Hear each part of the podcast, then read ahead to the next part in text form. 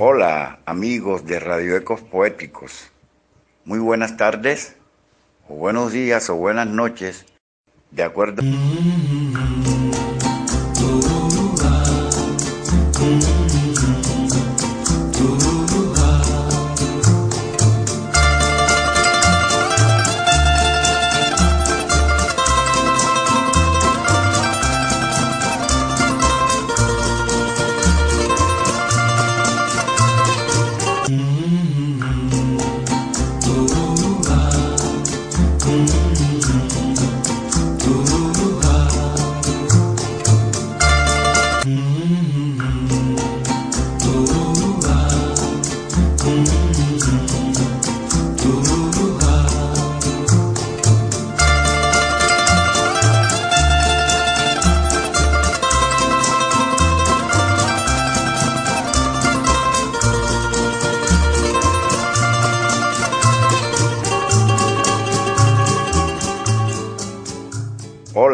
Amigos de Radio Ecos Poéticos.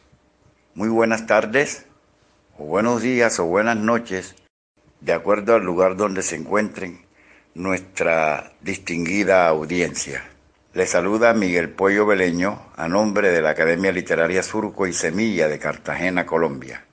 Un cordial saludo a Emilio Juan Gilaver Fernández, Marta Lombana y Rosario Salazar, directivos de esta prestigiosa emisora y casa cultural que se ha convertido en el hogar cultural de muchas personas en América Latina y España. La Academia Literaria Surco y Semilla, como es costumbre cada 15 días, los sábados, en el horario de 1 a 3 de la tarde, se complace en invitarlos a un programa relacionado con el idioma español.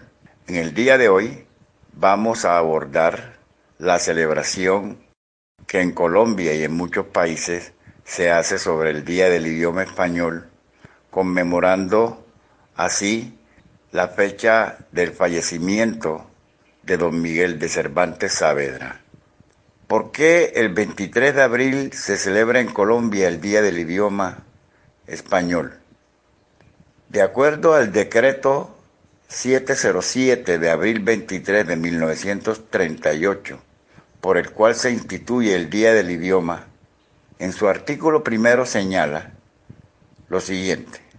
Señalas el 23 de abril de cada año para celebrar el Día del Idioma como homenaje al insigne don Miguel de Cervantes Saavedra. En el artículo segundo reza, en los establecimientos de enseñanza primaria, secundaria y normalista, los maestros y profesores dictarán conferencias sobre el idioma español y harán lectura a trozos del Quijote y de obras de la literatura española. Artículo tercero. Las escuelas normales y en colegios de enseñanza secundaria se harán unos concursos premiando el mejor de ellos acerca de la literatura española. Este decreto se hizo durante la presidencia de Alfonso López Pumarejo y como ministro de Educación José Joaquín Castro. Y se hizo precisamente para conmemorar el 23 de abril, el día de la muerte de don Miguel de Cervantes Saavedra. Nuestros compañeros de la Academia Literaria Surco y Semilla harán ciertos análisis sobre la evolución, el desarrollo de la lengua española y harán resaltar la obra de algunos escritores que han dado lustre a la literatura española de manera universal. Antes de empezar, yo quisiera hacer una aportación acerca del idioma español en cuanto a su formación, origen y desarrollo histórico. El idioma español es un híbrido, es la resultante de una serie de procesos de transculturación por una parte y procesos de aculturación también por otra. Para empezar a tratar el tema de cómo se origina el idioma español, tendríamos que remitirnos a la historia y encontrar en los primeros pobladores de la península ibérica su asentamiento como comunidades establecidas, como grupos culturales muy diversos, como es el caso que en el siglo III Cristo en la península ibérica habitaban los celtas, los íberos, que después hicieron una especie de fusión y se convirtieron en celtíberos, los vascos, los fenicios, los íuscaros, los aragoneses y los lusitanos. Hay que recordar que la península ibérica está conformada por España y Portugal.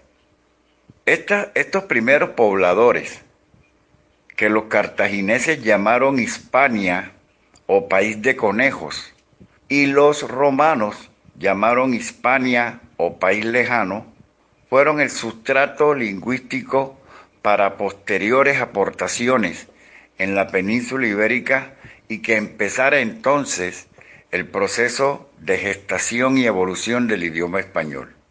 Por ejemplo, los romanos conquistaron en la península en el año 218 a.C. y plantaron su lengua, el latín vulgar, y de allí nacen las lenguas romances como el francés, el italiano, el rumano, el portugués y el español. Cuando estamos en la escuela primaria, nos dicen que el español es una lengua romance y que la base del español es el latín vulgar. Sobre esta denominación quisiera hacer una aclaración.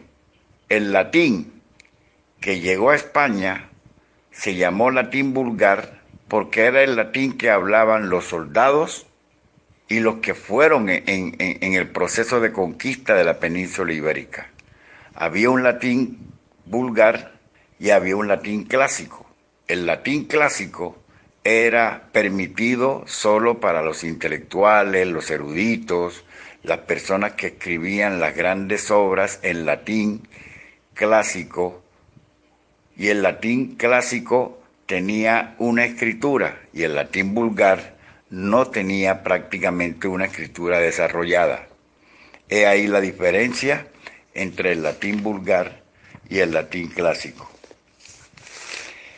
Y siguiendo con la historia de estos pueblos, los romanos invaden a España en el siglo II antes de Cristo y el latín vulgar, como les decía, pasa a ser entonces el sustrato lingüístico que va a fusionarse con los dialectos o formas dialectales o formas lingüísticas o los idiomas que hablaban las diferentes tribus o las diferentes comunidades que había en España.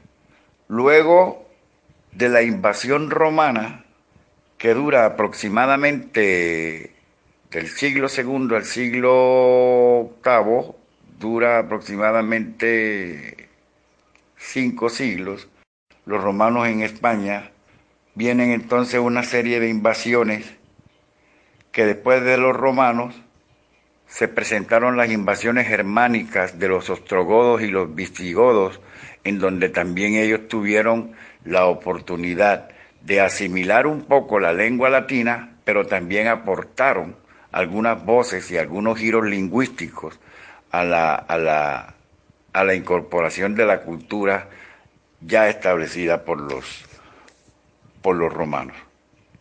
Eso fue en el 409 antes de Cristo que llegaron las invasiones germánicas o bárbaras. De allí la leyenda esa de Atila contra Roma.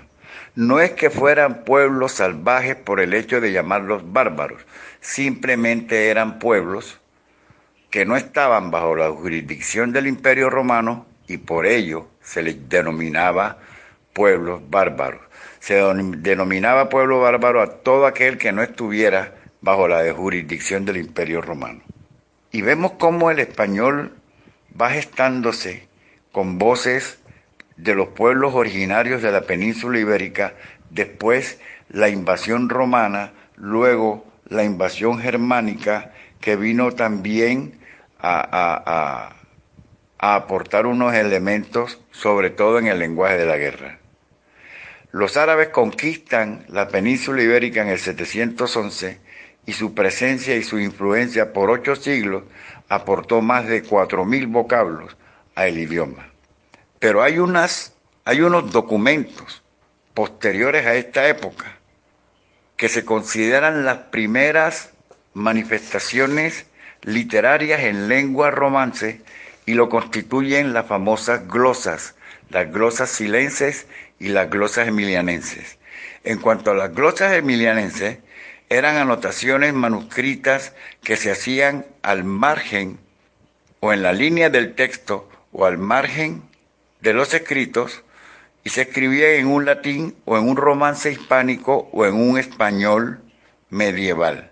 Se les llamaba glosas emilianenses porque se compusieron en el monasterio de San Milán de la Cogolla en la región de La Rioja en España.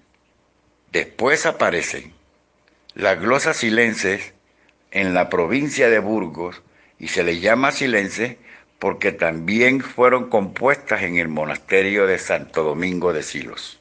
Ya en el siglo XIII, Alfonso X, el sabio, empieza a establecer unos escritos en donde empieza a verse la aparición de un castellano medieval.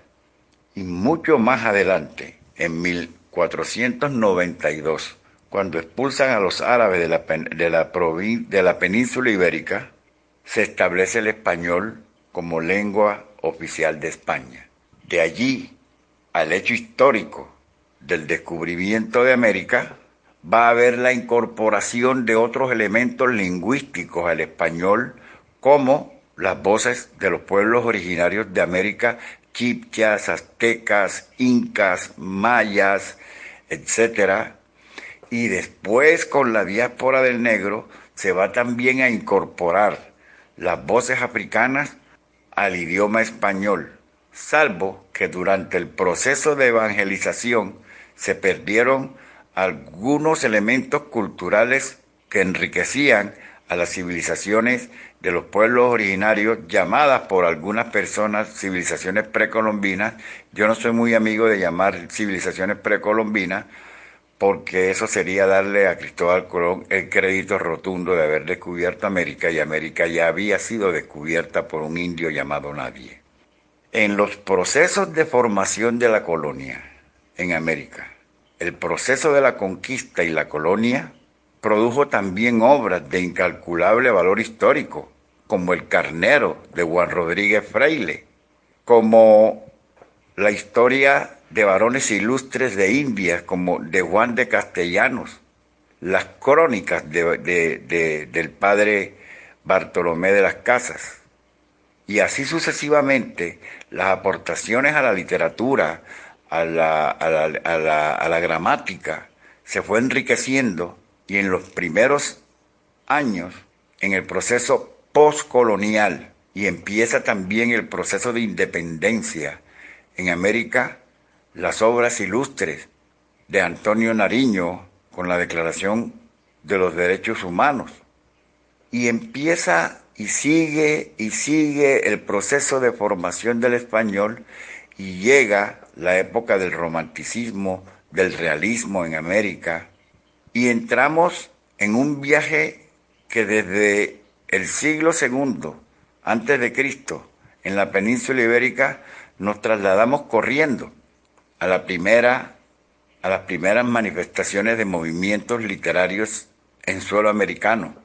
El hecho de la aparición en la segunda mitad del siglo XX del llamado boom literario latinoamericano, con García Márquez, con Julio Cortázar, Ernesto Sábato, Jorge Luis Borges, Juan Rulfo, que fueron escritores Ernesto Cardenal, que fueron escritores José Vasconcelos en, en México. Y después aparece, junto con esos procesos post-independencia, una generación de escritores que no es propiamente literatura en sí, sino que son escritores que escriben filosofía como la generación de los fundadores, como la generación de José Carlos Mariátegui, de Augusto Salazar Bondi, de Ciro Alegría, de Enrique Dussel y una cantidad de pensadores y escritores que le han dado lustre al idioma español. Hemos hecho un recuento más o menos histórico, no sé si tanto en un orden muy cronológico que digamos, pero solo, solo quería manifestarles que el idioma español ha venido evolucionando de tal manera que debe ser orgullo la preservación y la conservación de la lengua castellana. Muchísimas gracias, queridos Radio Escuchas. No te debo, no te pío, me voy de tu vera, olvídame ya que he pagado con oro tus carnes morenas, no maldigas día que estamos en paz.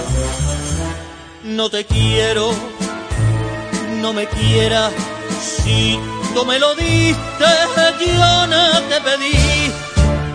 No me eches en cara que todo lo perdiste, también afuera. Yo solo perdí bien pagado. Muy buenas tardes aquí en Cartagena del Mar Caribe. Buenos días o buenas noches para quienes nos escuchan desde otros países con horarios diferentes.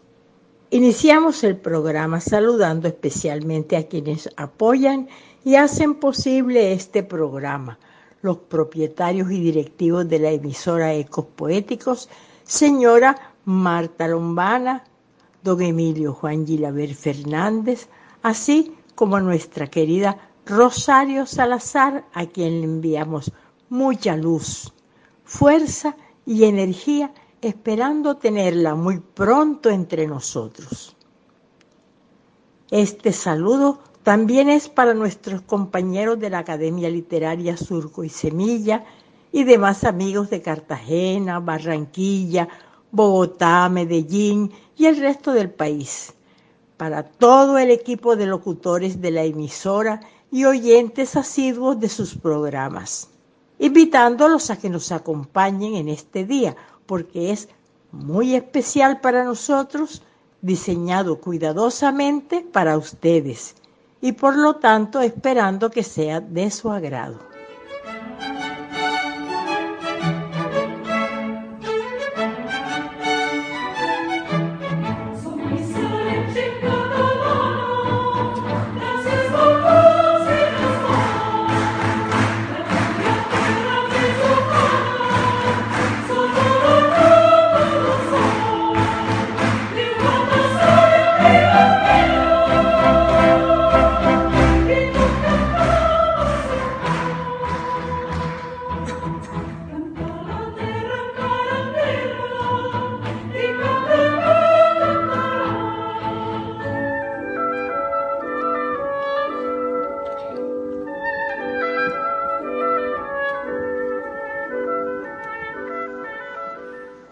Ayer, 23 de abril, se cumplieron 400 años de la muerte de Miguel de Cervantes Saavedra. Por lo tanto, tal como ya lo ha expresado el profesor Miguel Ángel Puello, celebramos el Día del Idioma para rendir un homenaje al exponente por excelencia del castellano, autor del ingenioso Hidalgo Don Quijote de la Mancha, obra ilustre del idioma español, lenguaje que está vivo y se transforma con el tiempo. Por eso las Naciones Unidas celebran este día como el Día de la Lengua Española de las Naciones Unidas y lo aprobó así con el fin de apoyar el desarrollo del multilingüismo y el multiculturalismo y para crear conciencia entre los funcionarios de la historia, la cultura, el desarrollo y el uso del español como idioma oficial del organismo. Don Miguel Cervantes Saavedra es el escritor español más reconocido y autor de la primera novela moderna en lengua española. Ese mismo día murió William Shakespeare, según el calendario juliano equivalente al 3 de mayo en el calendario gregoriano. El mismo 23 de abril murió otro gran escritor, Inca Garcilaso de la Vega. También el 23 de abril, algunos países de América se conmemora a la vez el Día del Libro. Y este día también falleció Teresa de la Parra, otra insigne escritora. La tradición de celebrar este día comenzó en Valencia, para luego extenderse por toda España y más tarde pasó a los países hispanohablantes. Por tal motivo, al vincularnos solidariamente con el mundo hispano, comenzaremos el programa, pues claro, presentando en vivo a un español, nacido en las Islas Canarias, en La Palma, pero a la edad de un año su familia se estableció en Cataluña en busca de una estabilidad laboral ya que su padre era de este lugar. Y les estoy hablando de un gran caballero, es una autoridad de las comunicaciones sociales, maestro de esta nueva tecnología radial, actor de teatro, poeta, escritor, pero sobre todo, un gran amigo. Emilio Juan Gilabert Fernández codirector de esta emisora de ecos poéticos.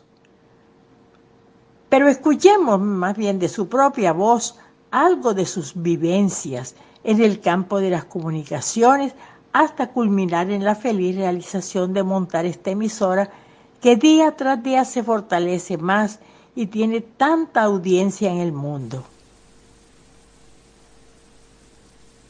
Maestro Emilio Juan, Adelante. Hola, buenos días, Mimi. Buenos días, Miguel Ángel Pollo. Buenos días, buenas tardes, buenas noches a todas y a todos los que nos estáis sintonizando en estos momentos. Lo primero, daros las gracias a ti, Mimi, porque es con quien hablo, y, y a la Academia Surco y Semilla, por permitirme o por brindarme el honor y el privilegio de poder estar aquí hoy en la radio. Me preguntas algo que, bueno, las vivencias. Mm, ¿Qué quieres que te explique? ¿Qué se suele decir? Si estuviera aquí mi compañera de radio, de vida y de peleas, que digo yo, Marta Lucía Lombana, te diría que muy mal hecho, no se le puede dejar un micrófono a Emilio y tiempo para hablar, pero los que escuchen mis programas ya saben de qué va, así es que todo queda en familia. Vivencias del mundo de la comunicación. Bueno. En algún momento tú me has llamado maestro. Pienso que somos maestros todos y aprendices todos. Yo puedo ser maestro porque lo que sé con gusto lo comparto, o lo explico y lo enseño y al mismo tiempo, como tú, como yo, como todas y todos, soy aprendiz de lo que la vida nos da. Y sí, voy a explicar un poquito las vivencias en este mundo de las comunicaciones, hasta llegar a donde estamos hoy, a una hermosa radio, que cada día crece más y cada día cuesta más de conducir o manejar, como dicen ustedes al otro lado del océano. Voy a contar algo... Eh, a ver, por ejemplo, yo empecé en el mundo de la radio cuando tenía 10 años. Y mi primera experiencia con la radio fue, bueno, me dio un calambre porque metí el dedo donde no debía y me pasó una descarga de corriente eléctrica. Nada grave. Nada grave porque en aquel entonces escuchábamos la radio, esas radios que se llaman de galena. Hoy por hoy creo que ya nadie se acuerda de ellas, pero era tan fácil como provocar una diferencia de corriente, de energía entre la masa y el cuerpo humano y por en medio poner una cosa que se llamaba dial y eso permitía, el dial es una especie de resistencia, permitía captar las ondas de AM. Y así empecé yo en el mundo de las comunicaciones. Esa es la más grande de las verdades, porque a partir de entonces, yo que siempre he dormido poco, me pasaba las noches escuchando aquella radio mía de galena, enchufada en uno de los agujeros de la corriente, y el otro extremo del cable estaba anudado en mi dedo. Y así provocaba la diferencia de energía y por lo tanto escuchaba la radio. Lo que os decía, allí fue donde me aficioné a hacer la radio, a hablar, a explicar cosas y, y a disfrutar sintiendo que la gente me oía. Allí aprendí a narrar teatro por radio, a explicar películas por radio, escuchándolas evidentemente, y a escuchar y a escuchar cientos y cientos de miles de canciones de las de aquella época, la época franquista. Pero luego, luego es lo que nos interesa. El tiempo corrió, yo hice muchas cosas, teatro, alguna incursión en cine, y, y bueno, y un día conocí a una señora, a Marta Lucía Lombana, que me hizo una entrevista para la radio en la que ella trabajaba. Y a partir de allí, pues bueno, empezó la típica amistad de, comentar una cosa, comentar la otra, y una de esas madrugadas, en medio de la madrugada, en una salida de sol, salió el tema de hacer una radio. Yo diría que quien primero sacó la idea fue ella, y yo sencillamente me apunté porque me gustaba. Pero lo cierto es que a partir de allí la semilla cuajó en la tierra y con el tiempo acabamos creando una radio. Hemos pasado por muchos líos y por muchas vicisitudes con la radio. La mayoría de los oyentes ya lo saben. Pero lo que sí hemos aprendido durante todo este tiempo es que la gente es maravillosa. Siempre hay guijarros, pinchos, cactus, ¿eh? en el desierto y en, y en la vida real. Rosas hermosas llenas de pinchos. Siempre existen y siempre existirán, porque si no, todo sería muy aburrido como un desierto de arena pero hemos vivido cosas muy hermosas. Hemos vivido certámenes de homenaje a las mujeres, un gran homenaje a Federico García Lorca, otro a la Mama Pacha, y, y bueno, y la verdad es que cientos y cientos de cosas en estos, pronto hará tres años que lleva nuestra radio funcionando. Y crece, claro que crece, tiene que crecer. A fin de cuentas, lo único que queremos nosotros es compartir lo que vosotras y vosotros hacéis, creáis, transmitís. Y eso es algo que se contagia fácil. Y espero, esperamos que llegue muy, muy lejos, hasta el infinito y más allá, como dice la frase esa de la película. La gente suele decir que es difícil montar una emisora de radio. Montar una emisora de radio no es difícil. Lo difícil es conseguir un equipo maravilloso de gente, de locutores, de personas que tienen ganas de hacer, de comunicar y que ante todo, ante todo, saben vivir y mantener una cosa llamada respeto.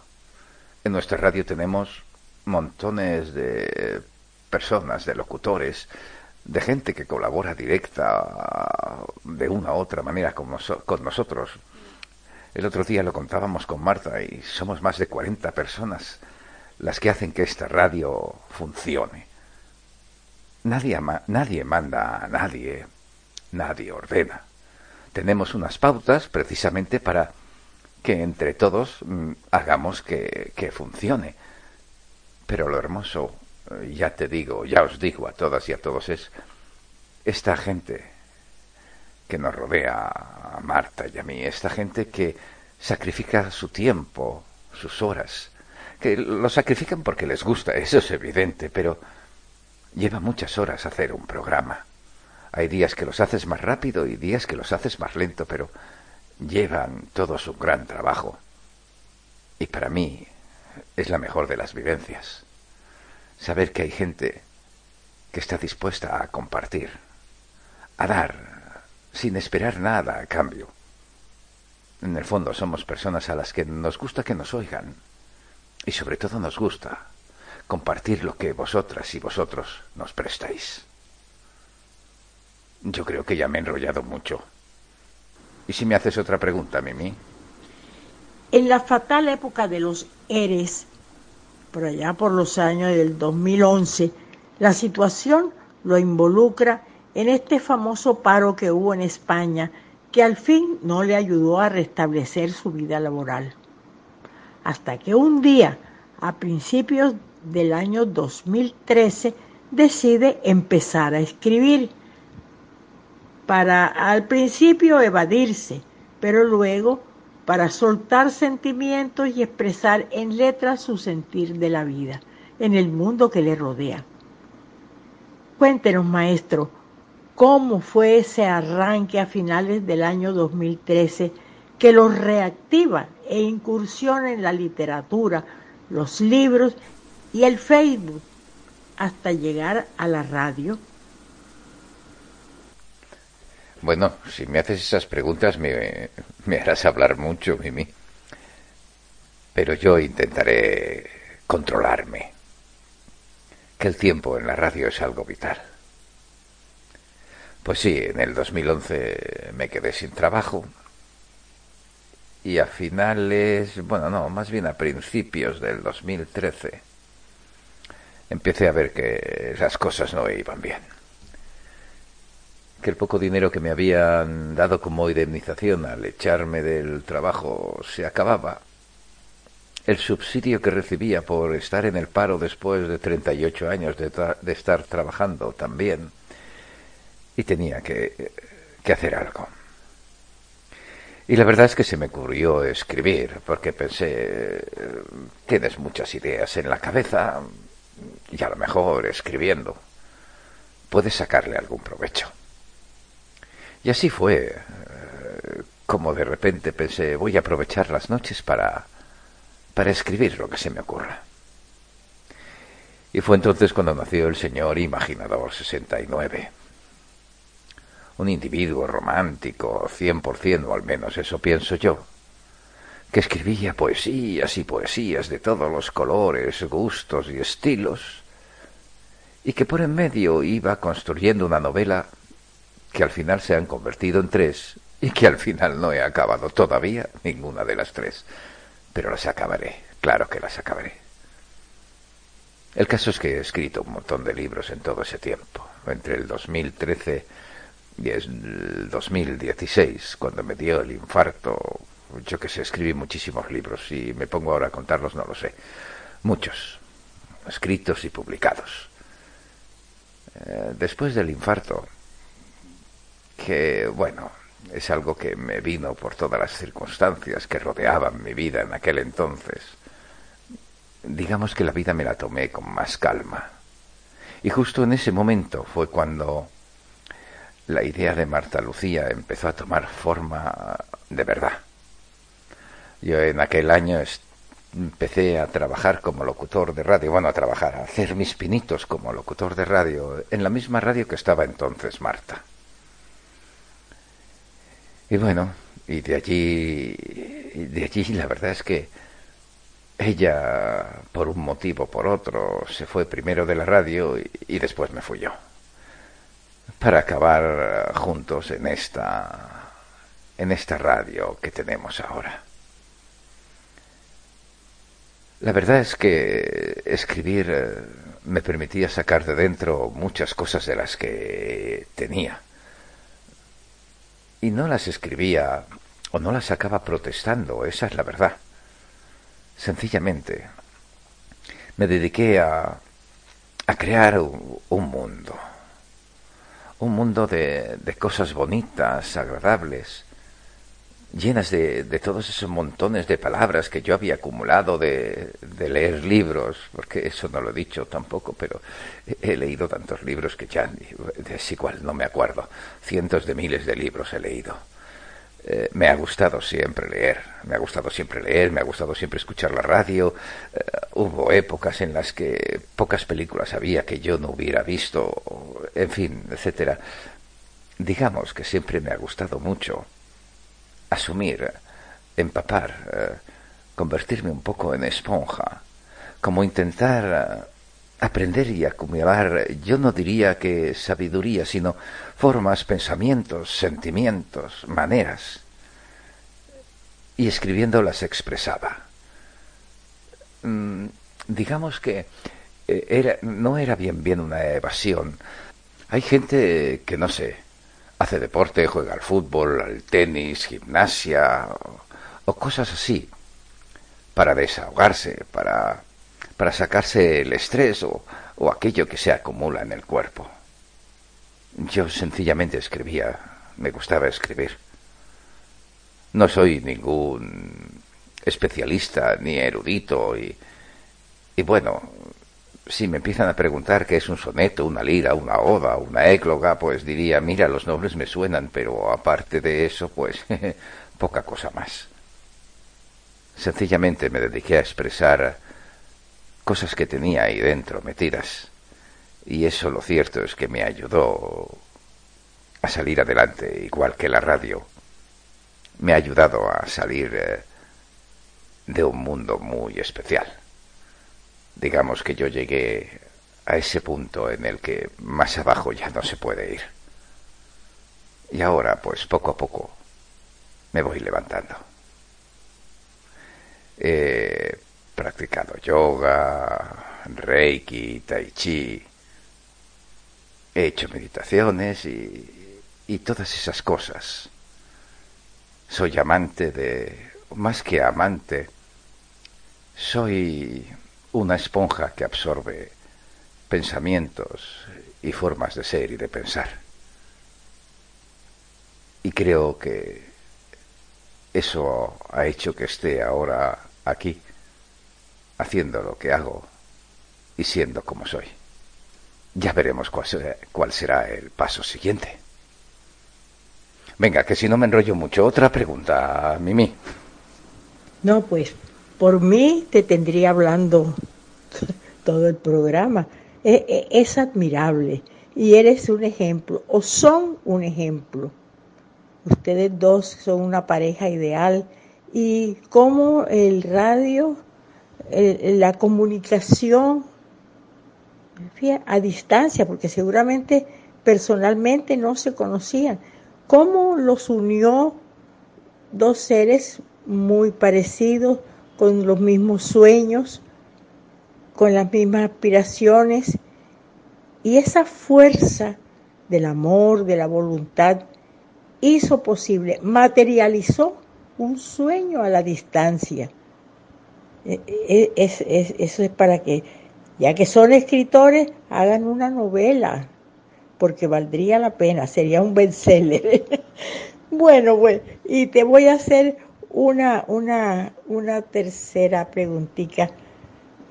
Qué bueno. Y, hablando de la fecha y el reconocimiento a la inmortal obra literaria pues que nos ocupa en este programa de Miguel Cervantes Saavedra, El Quijote, se dice que era uno de los libros favoritos de Marx y que frecuentemente leía en voz alta a sus hijos este libro. ¿Podrías tú comentarnos algo? ¿Cómo fue el impacto y la repercusión de este libro diferente y moderno en esa época en el pueblo español? Toma ya. toma, toma ya. Miguel de Cervantes Saavedra. Alguien especial en una época especial. Ciertamente, Ayer, día 23, creo que era así, el 23 de abril, se celebraba el Día Mundial auspiciado por la ONU de la lengua eh, española, del español, aquí lo conocemos más por el castellano. Pero bueno, eso es otra historia. Vamos a hablar del español como idioma. Por cierto, ayer día 23 también era el día del idioma inglés. Casualidad. En realidad, don Miguel de Cervantes Saavedra murió un 22 de abril. Y Shakespeare un 23 de abril. Pero cuando la ONU y demás, eh, como diría yo, capitostes de este mundo en el que estamos, decidían qué día era para cada idioma. Al final, el Estado español o quien fuera, no, no sé quién fue el que lo cambió así, eh, decidió que mejor que el 12 de octubre, que era la fecha que se había dicho en principio para el idioma español, se convirtiera en el 23 de abril. La costumbre en la época de don Miguel de Cervantes era que la fecha de la muerte se establecía siempre 24 horas después del fallecimiento. Él murió el día 22 y, y se le asignó la muerte el día 23. Era lo que se usaba en aquella época. Y coincidió con el señor Shakespeare. Así que el 23 de abril la ONU celebra el Día del Idioma Inglés y del Idioma Español. Y curiosamente, aquí en este pequeño país en el que yo vivo, Cataluña, celebramos el Día del Libro, el Día de la Rosa, un día muy especial para los que vivimos aquí en Cataluña. Pero como se suele decir, eso también es otra historia. El Quijote... Mm, el Quijote en sí no, no marcó un antes y un después. Lo que sí es cierto es que literariamente hablando, es una de las obras que, que influyó eh, en el cambio y en la forma de la literatura por un lado y, y demás cosas. Porque en la época de, de don Miguel de Cervantes también estuvieron Lope de Vega. Creo recordar que también estuvo Tirso de Molina.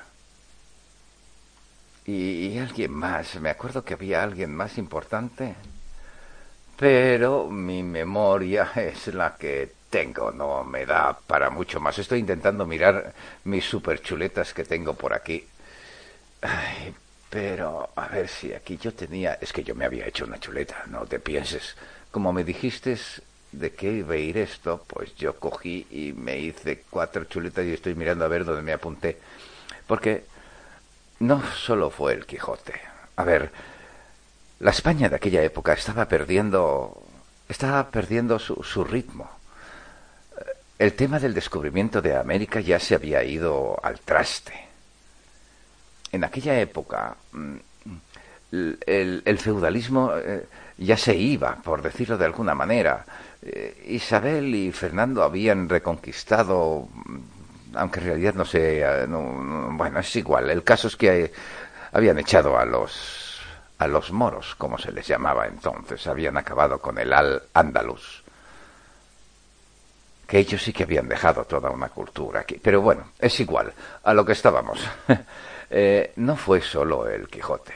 El Quijote en realidad cambió una manera de escribir. El Quijote está escrito para que nos entendamos un poco en, el idioma del pueblo, en, la manera de hablar del pueblo.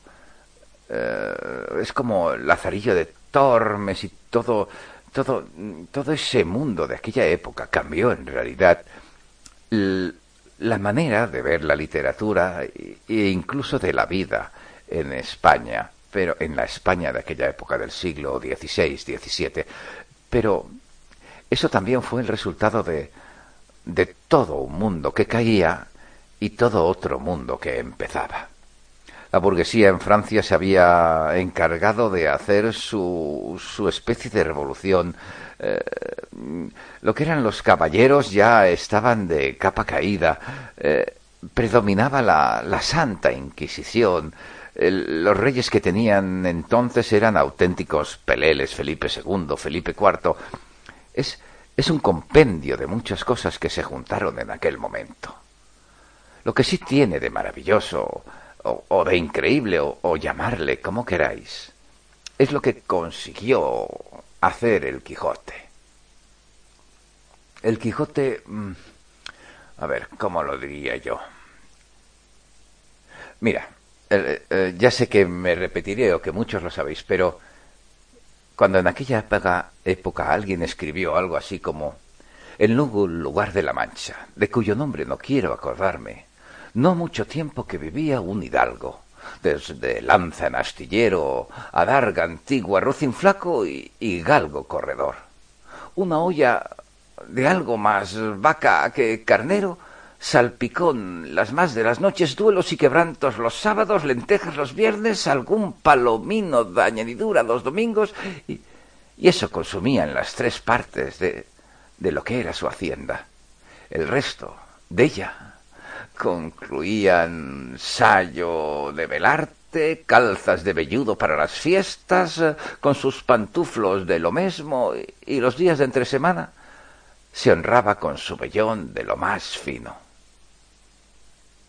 Esto, esto no es el idioma de los nobles. Esto no es el idioma que imperaba en aquella época. Esto no era lo que lo que leían los eruditos, porque el pueblo, los pocos que podían leer o que sabían leer en el pueblo, estas, estas palabras eran las que usaban cada día. Eh, estas palabras eran lo que ellos sentían, lo que ellos pensaban. Y esto fue lo que realmente hizo el cambio. Este idioma que era más del pueblo y para el pueblo. Ahí fue donde Miguel de Cervantes dio en el clavo. Claro que Miguel de Cervantes era un, un hombre pobre, que vivió mil y un trabajos distintos, que estuvo en la cárcel, yo diría que tantas veces como trabajos tuvo, que murió en la miseria, y que este libro, el primer tomo del Quijote o la primera parte del Quijote, la escribió estando en prisión. Curiosamente, su libro, su libro no vio la luz hasta un año después de haber muerto. Ese es el cambio. Alguien que había vivido y hecho de todo, que vivía de una familia humilde, fue capaz de escribir, de intentar vivir de la escritura, cosa que no consiguió en su vida, pero escribió como al pueblo le gustaba, o mejor dicho, como el pueblo podía leer o más bien entender. Y yo pienso que eso es lo que realmente aportó el Quijote a, la literatura española, porque todos los demás cambios que vinieron por aquellas épocas venían por otros motivos. A ver, eh, en aquella época, ¿cómo escribió Lope de Vega? Mm, si alguien venía y te contaba una historia, te leía un poema que decía más o menos, lo voy a decir de memoria, con lo cual ya veremos cómo sale, cómo era, ah, ¿dónde vas perdida? ¿A dónde vas perdida? ¿Dónde diten golfas que no hay deseos cuerdos con esperanzas locas? Como las altas naves te alejas animosa de la vecina tierra y al fiero mar te arrojas.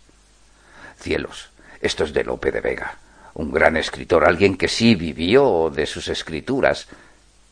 Eh, ¿Y tú que eres del pueblo, qué has entendido de esto? Esa es la diferencia que marcó desde mi punto de vista el Quijote. Le dio la vuelta a la tortilla puso al alcance de las gentes, de la, de la forma de entender del pueblo llano, las aventuras, las historias. Es un libro revolucionario, es una sátira de, de, de las caballerías y al mismo tiempo está lleno de filosofía y, y de rebelión.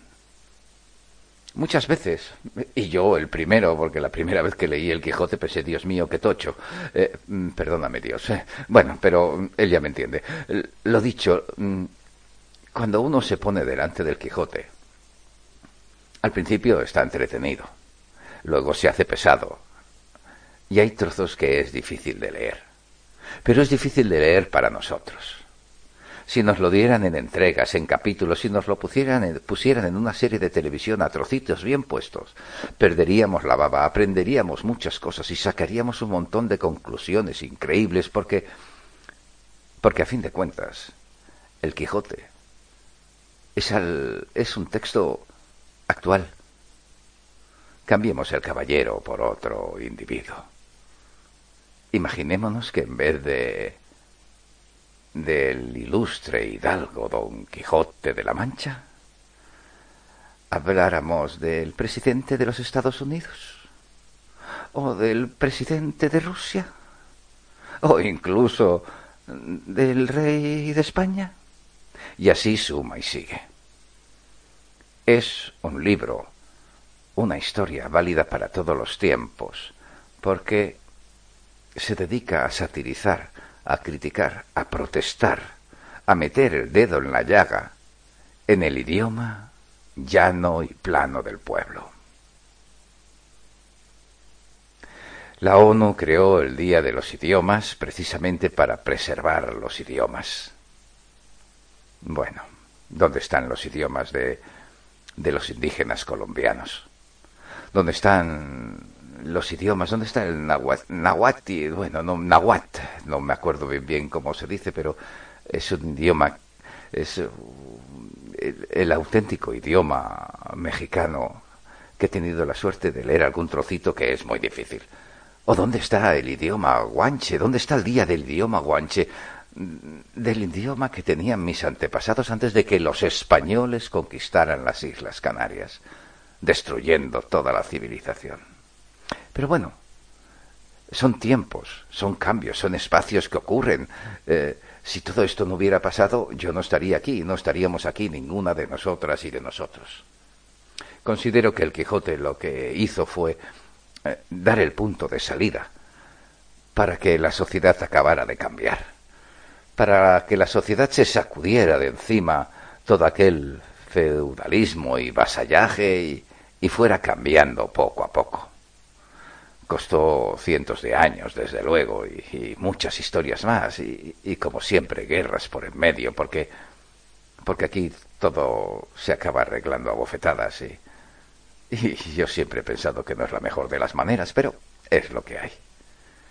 Eso es lo que yo pienso y opino de, del Quijote y de lo que influyó. Pienso que el Quijote simplemente puso su, su granito de arena, que fue muy grande, porque es una de las obras más importantes de la literatura española, por no decir de la literatura mundial. Eh, se ha traducido a cientos de idiomas y mucha gente lo compara con las obras del mismo Shakespeare. Por eso digo que sí que cambió, claro que cambió, pero no fue solo él. El mundo necesitaba cambiar. Y él, digamos que que puso la posibilidad de cambio a nivel a nivel de la calle de una España caduca que perdía su hegemonía en todo el mundo. Qué interesante, qué interesante lo que tú nos has comentado, porque nos has enseñado una serie de aspectos, de detalles que realmente casi no se saben, ni se comentan, ni se dicen en la historia, ni en la literatura, y tienes toda la razón. Muy interesante. Muchas gracias. Y por eso te sigo diciendo, maestro, podrías decirnos, ahora pues te voy a hacer una preguntita, en un corto resumen, eh, ¿quién fue Miguel de Cervantes Saavedra? Ya no lo has dicho, pero eh, si quieres hacer algún pequeño comentario para complementar lo que ya nos habías comentado de él y por qué lo llevó a escribir esa famosa novela. ¿Que quién era Miguel de Cervantes Saavedra? Un poquito ya dije algo eh, antes, pero vamos a redondearlo.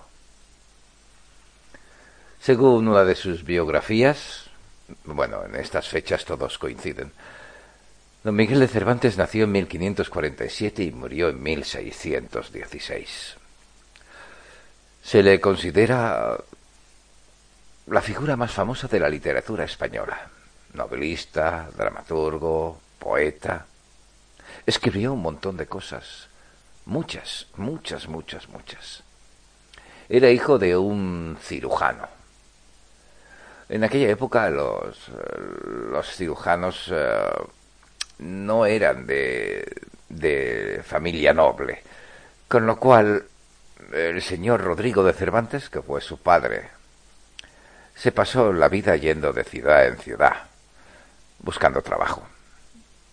Valladolid, Toledo, Segovia, Madrid. Eh, y como era una familia no noble, siempre con deudas a, a la espalda. El padre estuvo en la cárcel más de una vez, pero claro, en aquella época lo de estar en la cárcel, digamos que de conde duques para abajo era lo más normal. La, vida de Cervantes fue fracaso tras fracaso. Fue soldado y no tuvo éxito. También fracasó como poeta y como dramaturgo. Incluso hizo de recaudador de impuestos eh, y acabó en prisión por eso, porque, bueno, digamos que no recaudaba los impuestos como, como debía. O por lo menos no como en aquella época era de desear, aunque allí todo el mundo robaba. Empezó a escribir por allá por uh, el 1568, más o menos, que es de cuando escribió un poema a Isabel de Valois, la, de Valois, la mujer, la esposa en aquel entonces, creo que la tercera o la cuarta de Felipe II. Pero entonces le tocó hacer el servicio militar. Luego estudió en Madrid, Luego volvió al ejército y se instaló en Italia donde mm, estuvo bastante tiempo. Allí escribió algunas cosas. Luego participó en la, en la famosa batalla de Lepanto. Allí fue donde le espachurraron el brazo y ya se le quedó inútil para siempre. Pero él siguió escribiendo e incluso se volvió a enrolar como militar unos cuatro o cinco años después.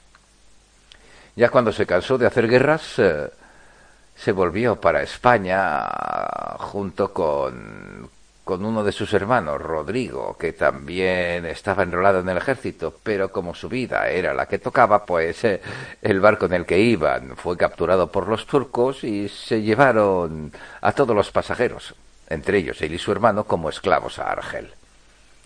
Allí estuvieron tanto él como su hermano más de cinco años, cinco largos años como esclavos, hasta que su familia consiguió el dinero suficiente para pagar su rescate. Con lo cual volvió a España por allá por el 1580. Allí fue trampeando también trabajo tras trabajo. En realidad él intentaba vivir de, de lo que escribía en aquel entonces escribió Galatea y, La trata de Argel. Consiguió cierto éxito, pero él no tenía ningún mecenas, no tenía nadie de la nobleza que le, que le apoyara en sus escrituras. Escribió también por aquella época los versos del viaje al Parnaso, por allá por el 1614. Escribió obras de teatro de las cuales solo un par han, sobrevivido y, un par de novelas, no, unas cuantas más son novelas cortas, no me acuerdo tantas, pero lo que sí es cierto es que a, pesar de intentarlo, él jamás consiguió vivir de la escritura, siempre tenía trabajos y trabajos y eso, eso le ponía un poquito de mal humor porque él sabía que la gente que escribía y que tenía a alguien de la nobleza que les amparaba podían vivir gracias a sus escrituras, pero a él las cosas no le fueron bien. Estuvo en Sevilla, que también estuvo como comisario de abastos. Eh, bueno, también estuvo en prisión, estando allí en Sevilla, y entonces, en la última prisión, fue cuando se le ocurrió la idea de escribir el Quijote. El Quijote salió a la luz por allí por el año 1605. Algunos dicen que lo escribió en la prisión de Argamasilla de Alba, por allí en, por La Mancha. Él empezó en aquella época y hizo la primera edición y la segunda la hizo por allá por el 1615. Y es a partir de aquí cuando, cuando llegó la fama. Pero él siguió siendo pobre. Tan pobre que murió solo en la más estricta pobreza en la calle, en una calle de Madrid que ahora lleva su nombre, la calle de Miguel de Cervantes. Un año después de que, de que él muriera salió la segunda edición de Don Quijote. Miguel de Cervantes era una persona preparada para vivir. O dicho de otra manera, una de esas personas que se buscaban la vida de cualquier manera que fuera necesario para para sobrevivir, para comer todos los días. Yo creo, modestamente, es mi opinión, evidentemente, que, que el Quijote no es más que un reflejo de eso. De ese señorito, de ese señor, de ese caballero que todos los eh, hombres llevamos dentro, ese ego subido. Y al tiempo, ese Sancho, ese hombre del pueblo, ese que se supone con, con poca cultura, con poca inteligencia, pero que en realidad sabe más de la vida como quien dice que la vida misma. Y yo pienso que Miguel de Cervantes era un poco así. Él quería ser un caballero, un, un personaje con, con un cierto renombre, pero su vida le enseñó a ser un Sancho a aprovechar todo lo que había a su paso y sacarle lo bueno, lo importante. Por eso comentaba en la otra pregunta que me hiciste que Don Quijote de la Mancha no deja de ser un libro revolucionario entonces y ahora, porque refleja todo lo que realmente somos. Y en nosotros está equilibrar esa balanza ese ego que se pasa de ego y esa humildad que a veces se pasa de humildad, cuando en el fondo todos somos Sanchos o Sanchas, si lo preferís, porque nos hemos acostumbrado a aguantar la vida y a sacarle provecho de la mejor manera posible. Gracias una vez más a la Academia Literaria Surco y Semilla por esta oportunidad de expresar mis opiniones y, mi manera de ver las cosas, que seguramente no serán ni las mejores, ni las más buenas, ni las más acertadas, pero como digo yo siempre, mm, así es como lo pienso. Esa es mi humilde opinión y, y si sirve un poquito para que todas y todos saquemos alguna buena conclusión, pues ya está bien. Gracias por escucharnos. Gracias por estar aquí. Gracias, Mimi. Gracias, Miguel Ángel Puello. Gracias, Rita. Y os nombro a vosotros tres pues, eh, porque sois con quien más he hablado. Pero gracias, muchas gracias, Academia Literaria Surco y Semilla. Y en esta forma hemos compartido en un diálogo sencillo pero humano unos pedacitos de la vida y los pensamientos de nuestro amigo y director de una de las emisoras más grandes y con mayor audiencia en las redes sociales, don Emilio Juan Gilaber Fernández, a quien le agradecemos mucho la amabilidad y el haber aceptado esta invitación.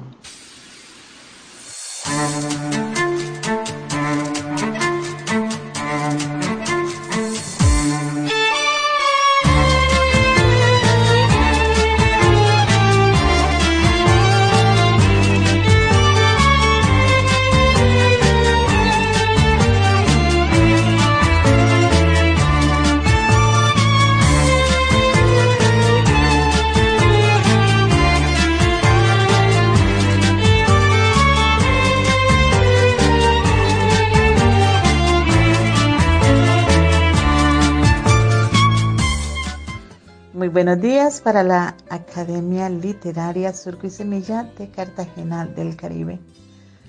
Para su conductora Mimi Julián Vargas y su director Miguel Ángel Puello Veleño, su secretaria Rita Mariela. Un abrazo para todos.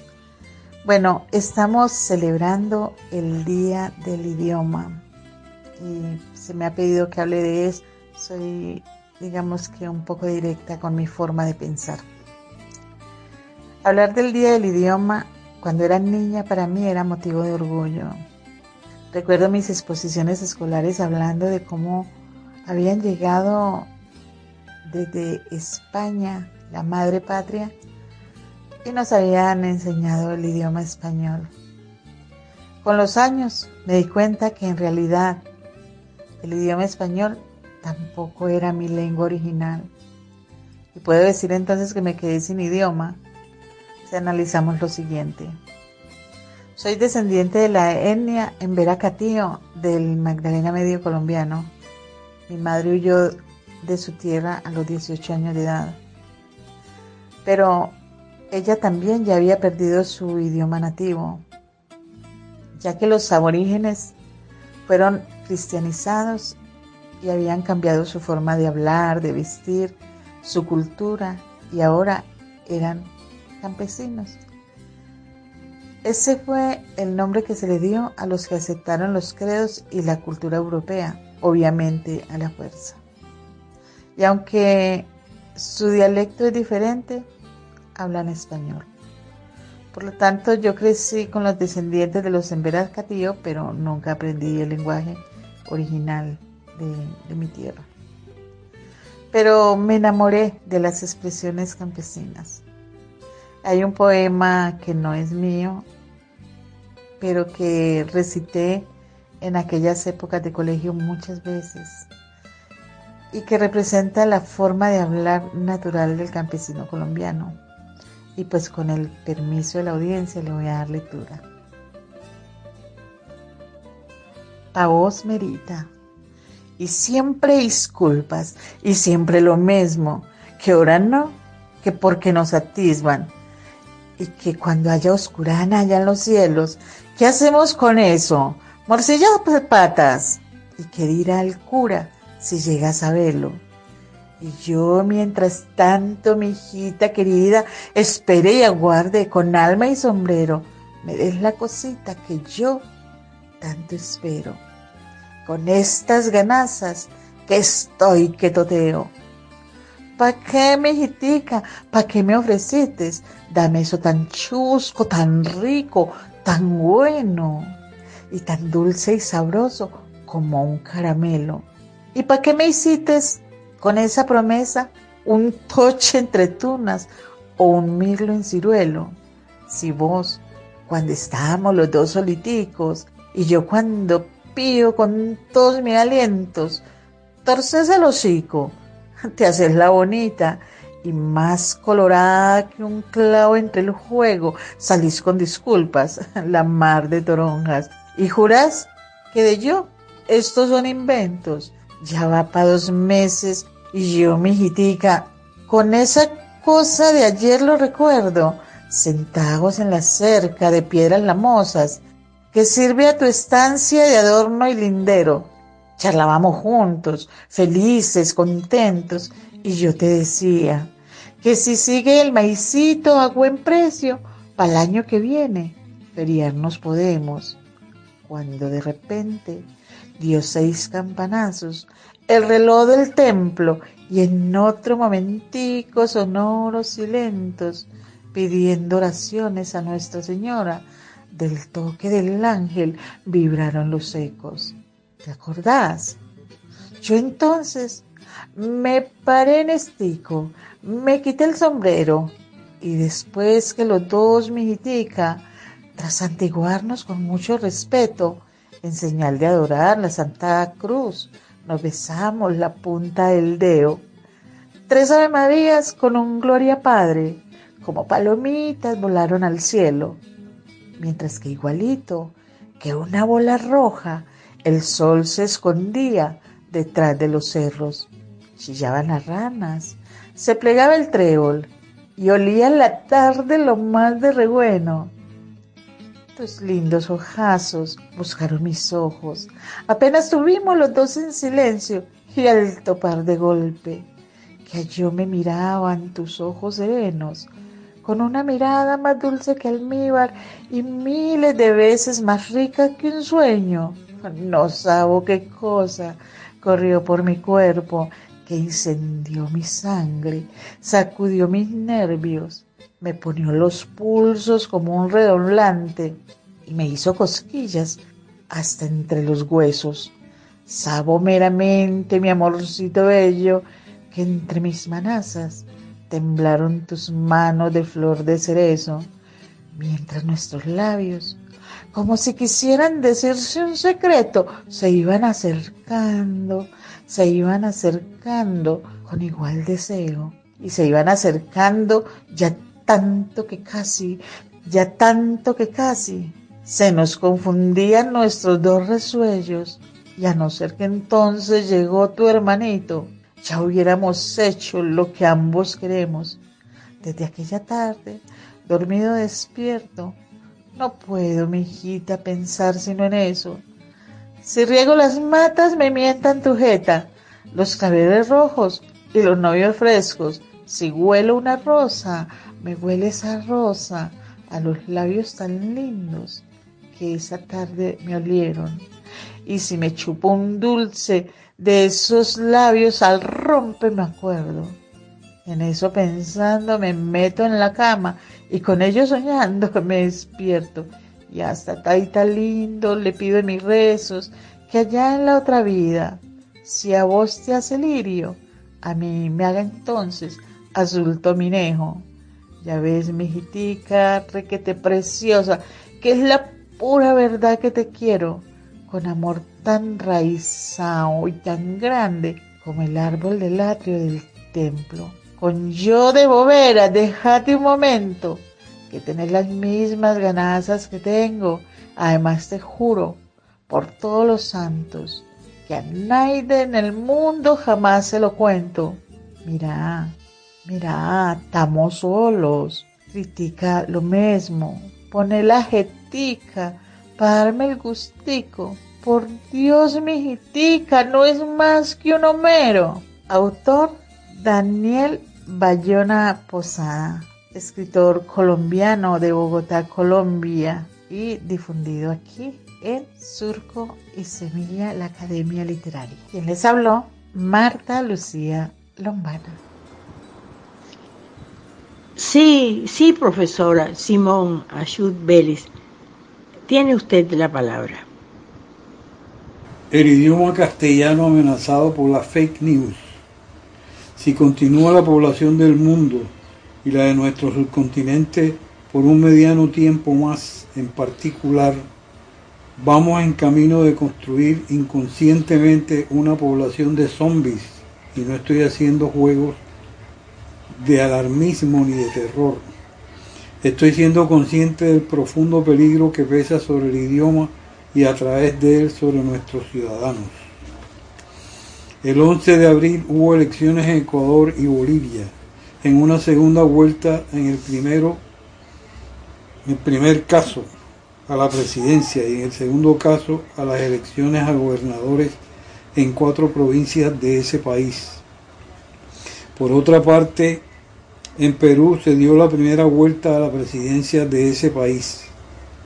En los dos primeros casos perdieron los candidatos más cercanos a la ciudadanía y en el caso del Perú un maestro está enfrentado para una segunda vuelta a la hija de Fujimori, sometido a una avalancha de ofensas por su posición progresista. La hija de Fujimori es una candidata comprometida con el neoliberalismo y sus políticas que nosotros acá conocemos bien y que es una digna heredera, no solo carnal, sino ideológica de su padre dictador y enemigo de los intereses del país, de los incas. En condiciones normales la victoria del maestro podría estar segura, pero los amigos del statu quo que se han inventado una estrategia muy sencilla, trastocar las realidades y convertir lo bueno en malo y viceversa. Esto es lo que se ha llamado la fake news, noticias falsas. Harán hasta lo imposible por derrotar al maestro. El instrumento operacional empleado para la ejecución de las noticias falsas son las redes sociales que contrario a los medios de información tradicionales, prácticamente no responden ante nadie, mejor dicho, ante quien les paga su ejercicio informativo tarifado. Este tema apenas empieza a desenvolverse, pero ya viene dejando profundas heridas en el tejido social de las personas en el mundo en general y en Latinoamérica en particular. Pero ya es tiempo obligado de empezar a responder. Si es una ofensiva de falsas noticias, hay que responder con noticias verdaderas, que tengan que ver con despliegue de las cualidades de los políticos honrados al servicio de los pueblos. Hay que destacar la vida de los trabajadores de la cultura. Hay que recordar que el Día del Idioma tiene como centro la figura de Miguel de Cervantes Saavedra y su obra Señera, que es la más grande del idioma castellano. Hay que rendir homenaje a focos de la cultura como Surco y Semilla y la emisora bandera de la cultura iberoamericana como es Ecos Poéticos.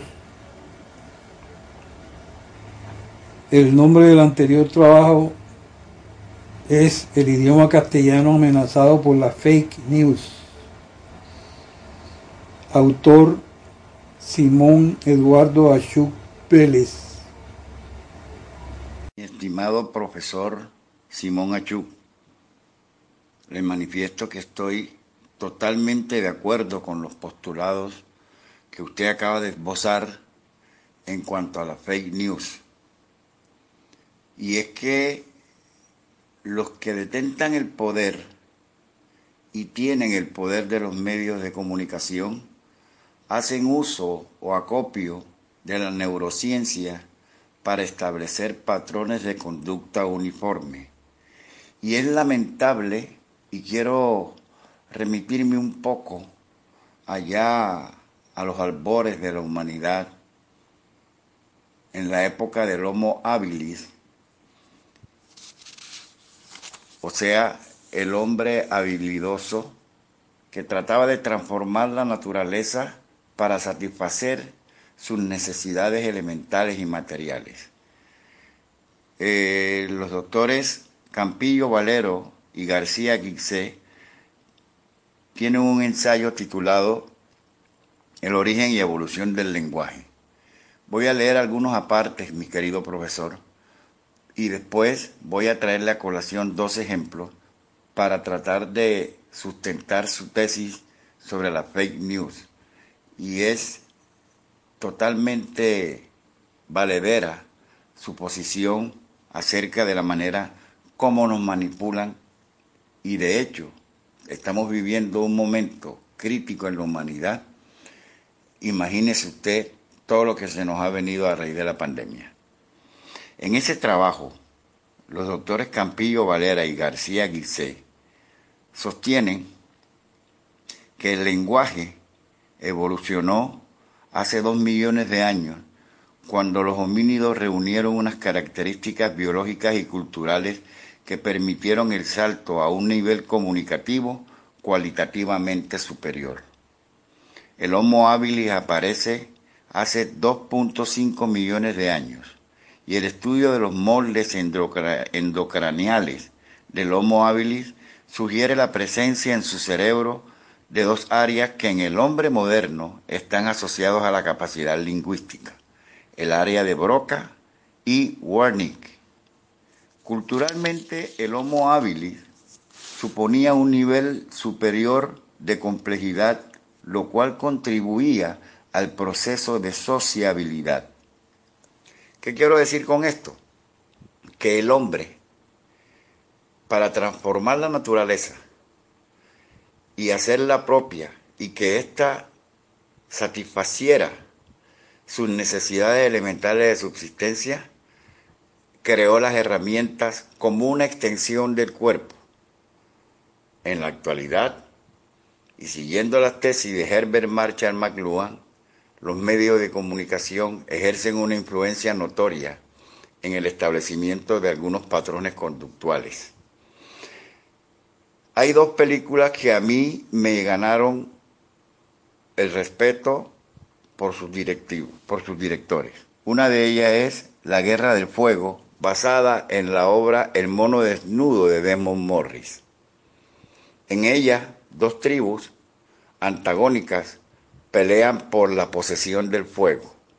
En la época de las glaciaciones, el que dominara la producción del fuego se establecía y dejaba el estado nómada y se establecía de manera sedentaria. Conformaban comunidades ya organizadas y tenían esa especie de sociedad en donde cada uno aportaba y cada uno tenía una forma o una misión o un trabajo dentro de la comunidad. Esto lo hace posible el hecho de que el hombre cree herramientas. Y es sorprendente cómo en, en las cuevas de Altamira en España y en las cuevas de las Cox en Suiza, las pinturas rupestres nos indican que el hombre, el Homo habilis, tenía la facultad de pintar o dibujar primero un bisonte en la pared atravesado con lanzas y flechas, y eso era una especie de animismo, y esa es una, para, para entrar en esa especie de animismo había que tener un cerebro más o menos evolucionado en donde las personas pudieran hacer uso de las manifestaciones pictóricas, porque la pintura también es una especie de idioma o lenguaje.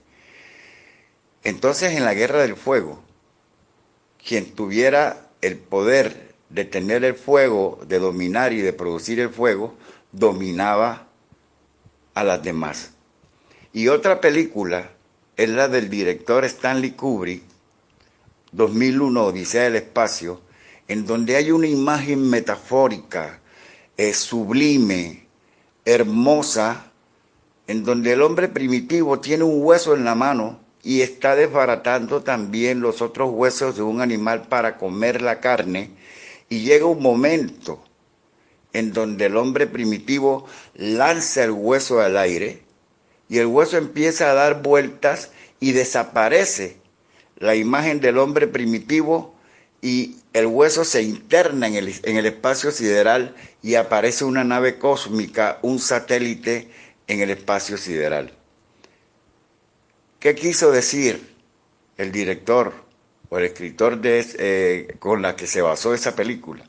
Simplemente quiso colocar en un momento dos aspectos fundamentales del lenguaje que son la diacronía y la sincronía, entendiendo como diacronía el proceso de evolución de, de una lengua desde su origen, desarrollo y evolución. Y la sincronía es el proceso de establecer unos lenguajes basados en unos signos que son unos signos lingüísticos que son el resultado de la ciencia de la semántica y la semiología. Se preguntará usted, profesor Simón, ¿qué tiene que ver todo esto que yo he citado con lo que usted habla de los fake news?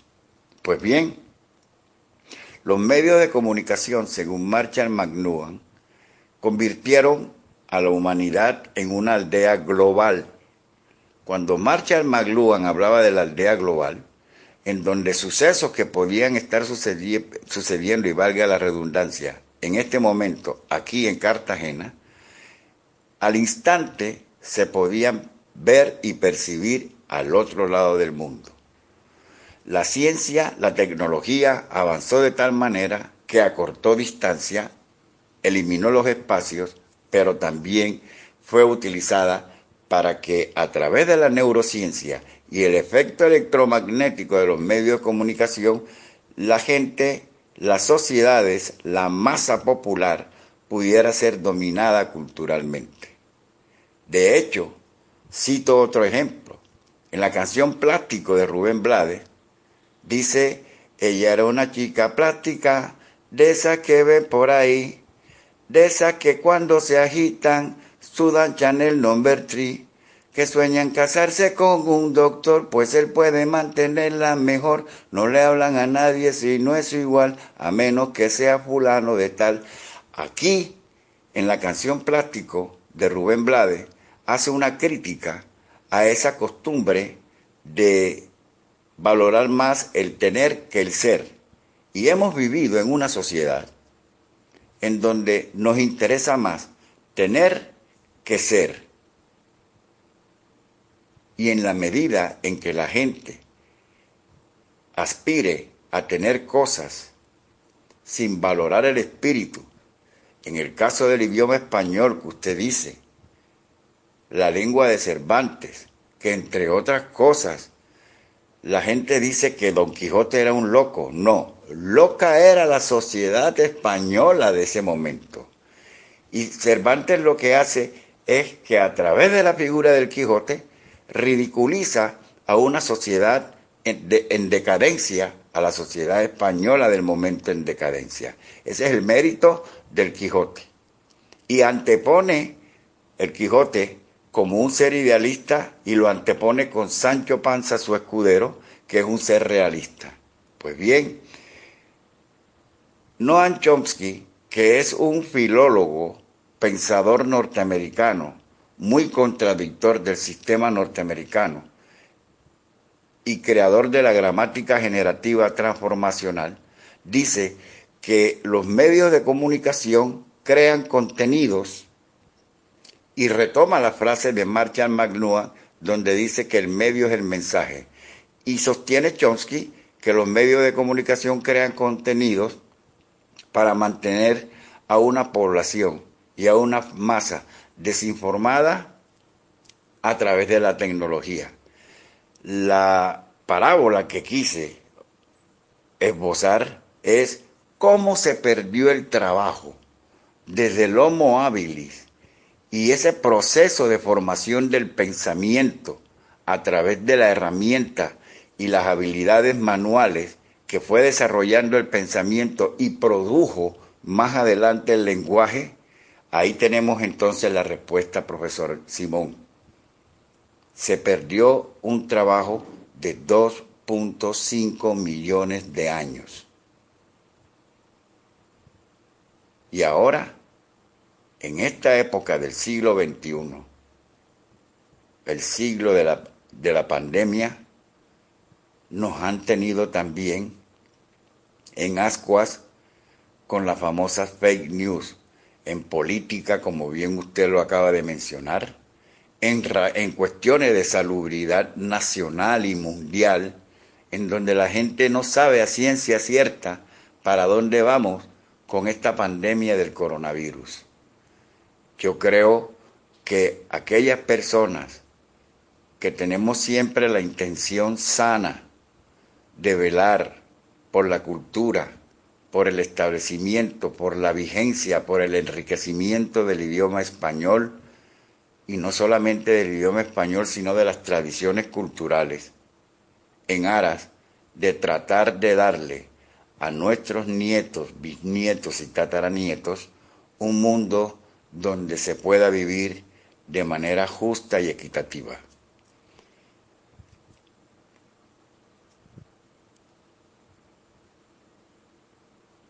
Título del Homo habilis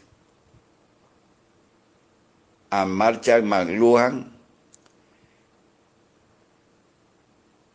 en debate con la fe. Cartagena, derechos reservados de autor.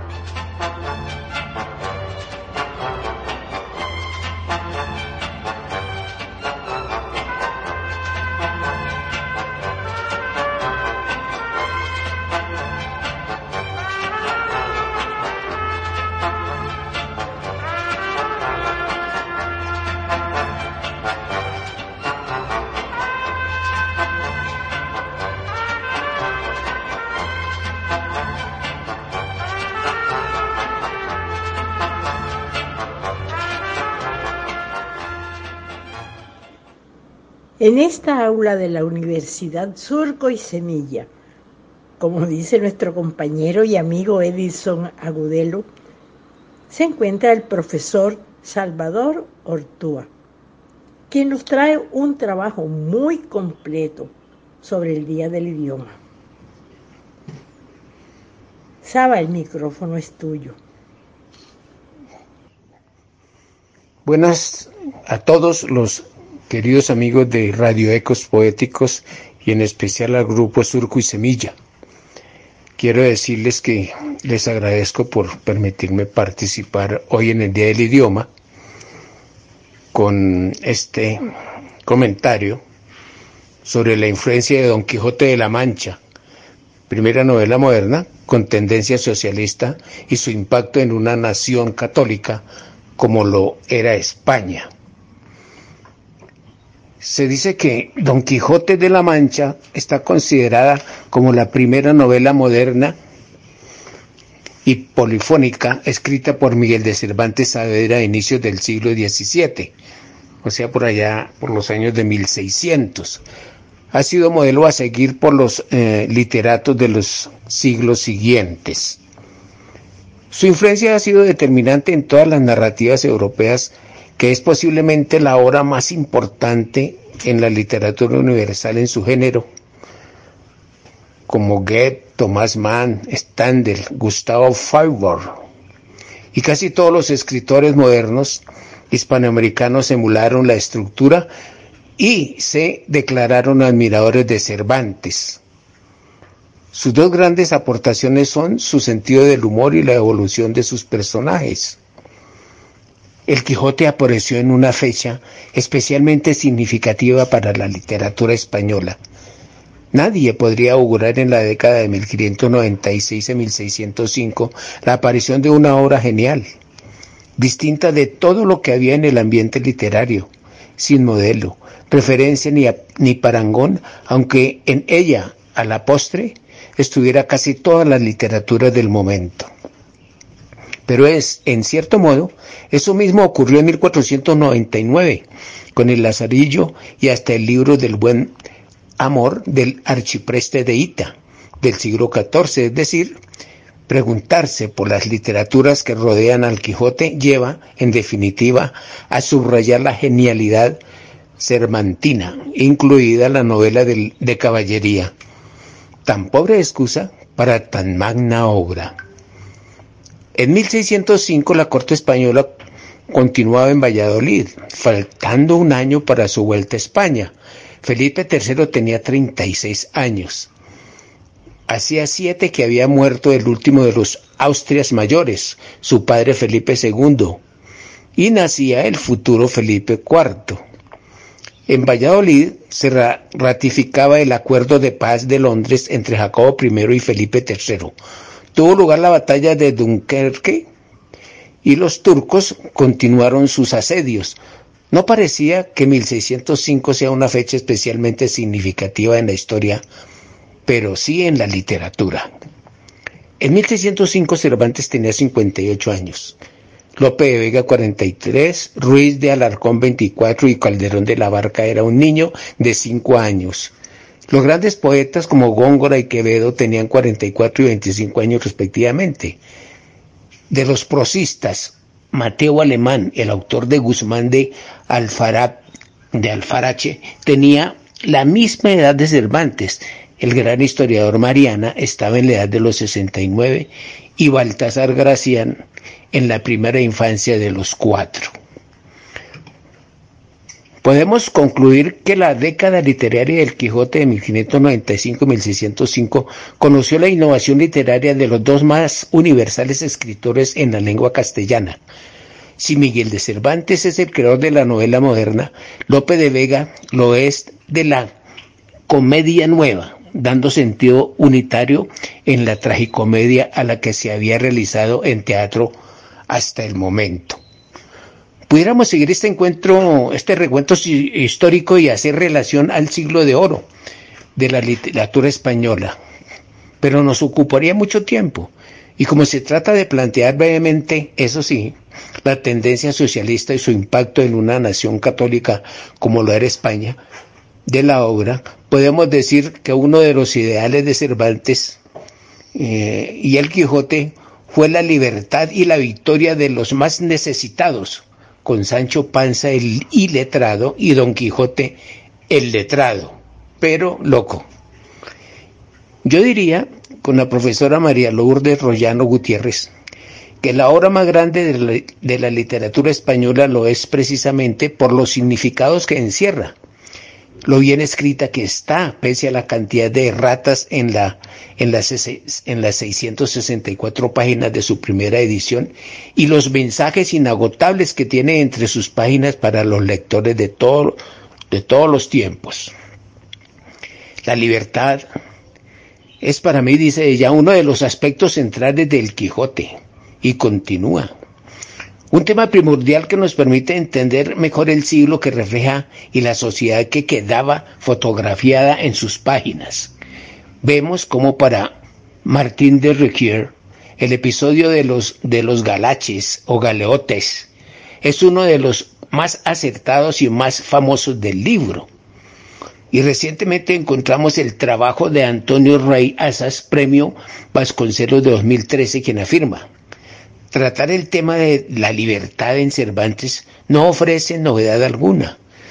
No es nuestro propósito, por eso, enumerar la frecuencia de su aparición ni desarrollar sus aplicaciones culturales, artísticas o filosóficas, sino desarrollar el mecanismo que hace de la libertad el eje literario de la obra cervantina el centro modular sobre el que gira buena parte de su portentosa creación, sobre todo por lo que a la quijotesca se refiere, tanto en lo que el texto dice como en lo que hace, tanto a lo que atañe a sus personajes y en su percepción de la realidad. La libertad es, en suma, la clave de la poética cervantina.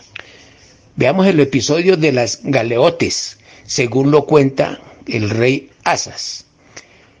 El caballero y Sancho encuentran en su deambular una cadena de galeotes, unos cuantos delincuentes encadenados que caminan hacia la costa para cumplir sus condenas en las galeras reales. Nada más verles ante la afirmación de Sancho de que son gente forzada del rey que van a las galeras, el caballero de la triste figura se pregunta, ¿cómo gente forzada? ¿Es posible que el rey haga fuerza a ninguna gente? No digo eso, respondió Sancho, sino que es gente que por sus delitos va, va condenada a servir al rey en las galeras de por fuerza. En resolución, replicó el Quijote, como quiera que ello sea, esta gente, aunque lo lleven, van de por fuerza y no de su voluntad. Así es, dijo Sancho, pues de esa manera, dijo su amo, aquí encaja la, ejecución de mi oficio. Desfacer fuerzas y socorrer y acudir a los miserables. Entonces el Quijote habla ya de libertad. Advierto vuestra merced, dijo Sancho, que la justicia, que es el mismo rey, no hace fuerza ni agravio a semejante gente, sino castigarlos es pena de sus delitos. A continuación, el ingenioso Hidalgo conversa con diferentes presos, concede sus delitos, sabe de su justa condena y a pesar de ello, a pesar de saber que todos son delincuentes, justamente condenados por haber infringido la ley, los libera arremete contra los cuadrilleros de la Santa Hermandad que los custodian y los dejan en libertad. ¿Por qué? Aparte de que está, que está loco y puede cometer cualquier desliz o deslate.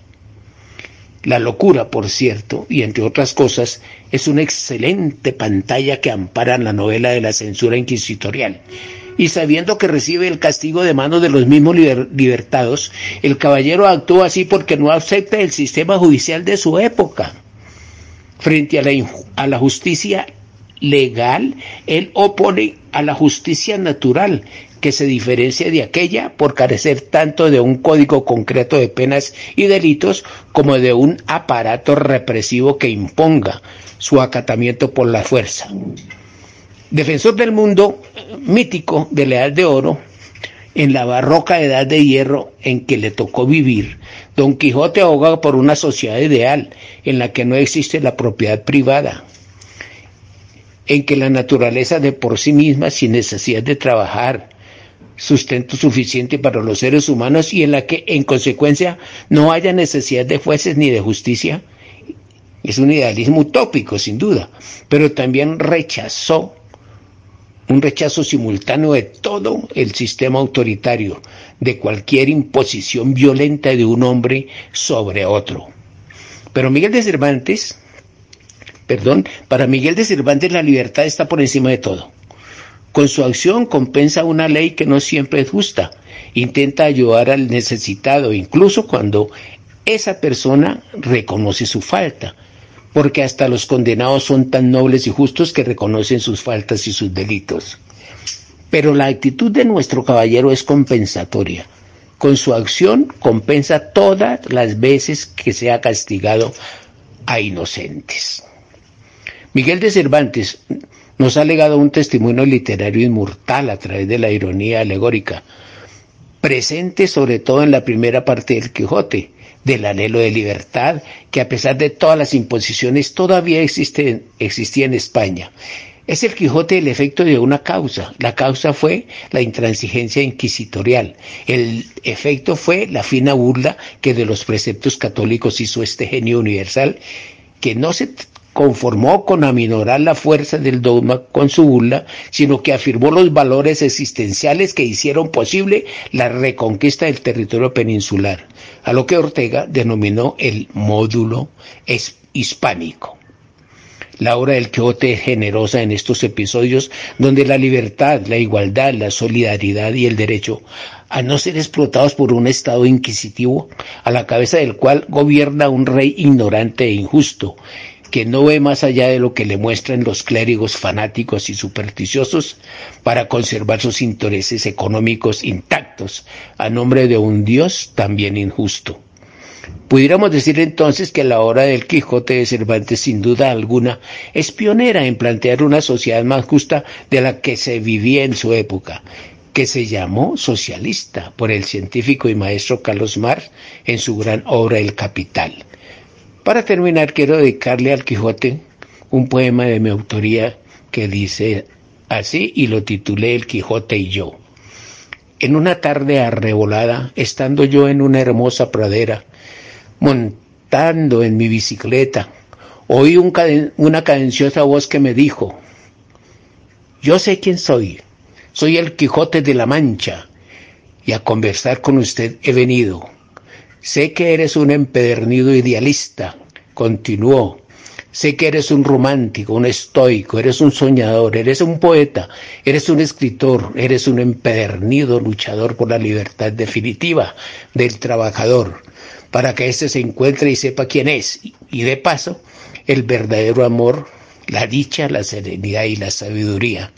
Además, comparte las ideas y planteamientos de los filósofos dialécticos y materialistas como Zenón, Heráclito, Heráclito, Sócrates, como Marx, Engels, Lenin, Mao, Fidel, el Che Guevara, Hugo Chávez, Camilo Torres, Salvador Allende y otros más que creen en, en, la evolución humana y compartes aquello de que el poder político solo se logra mediante la lucha de clases a través de la revolución socialista.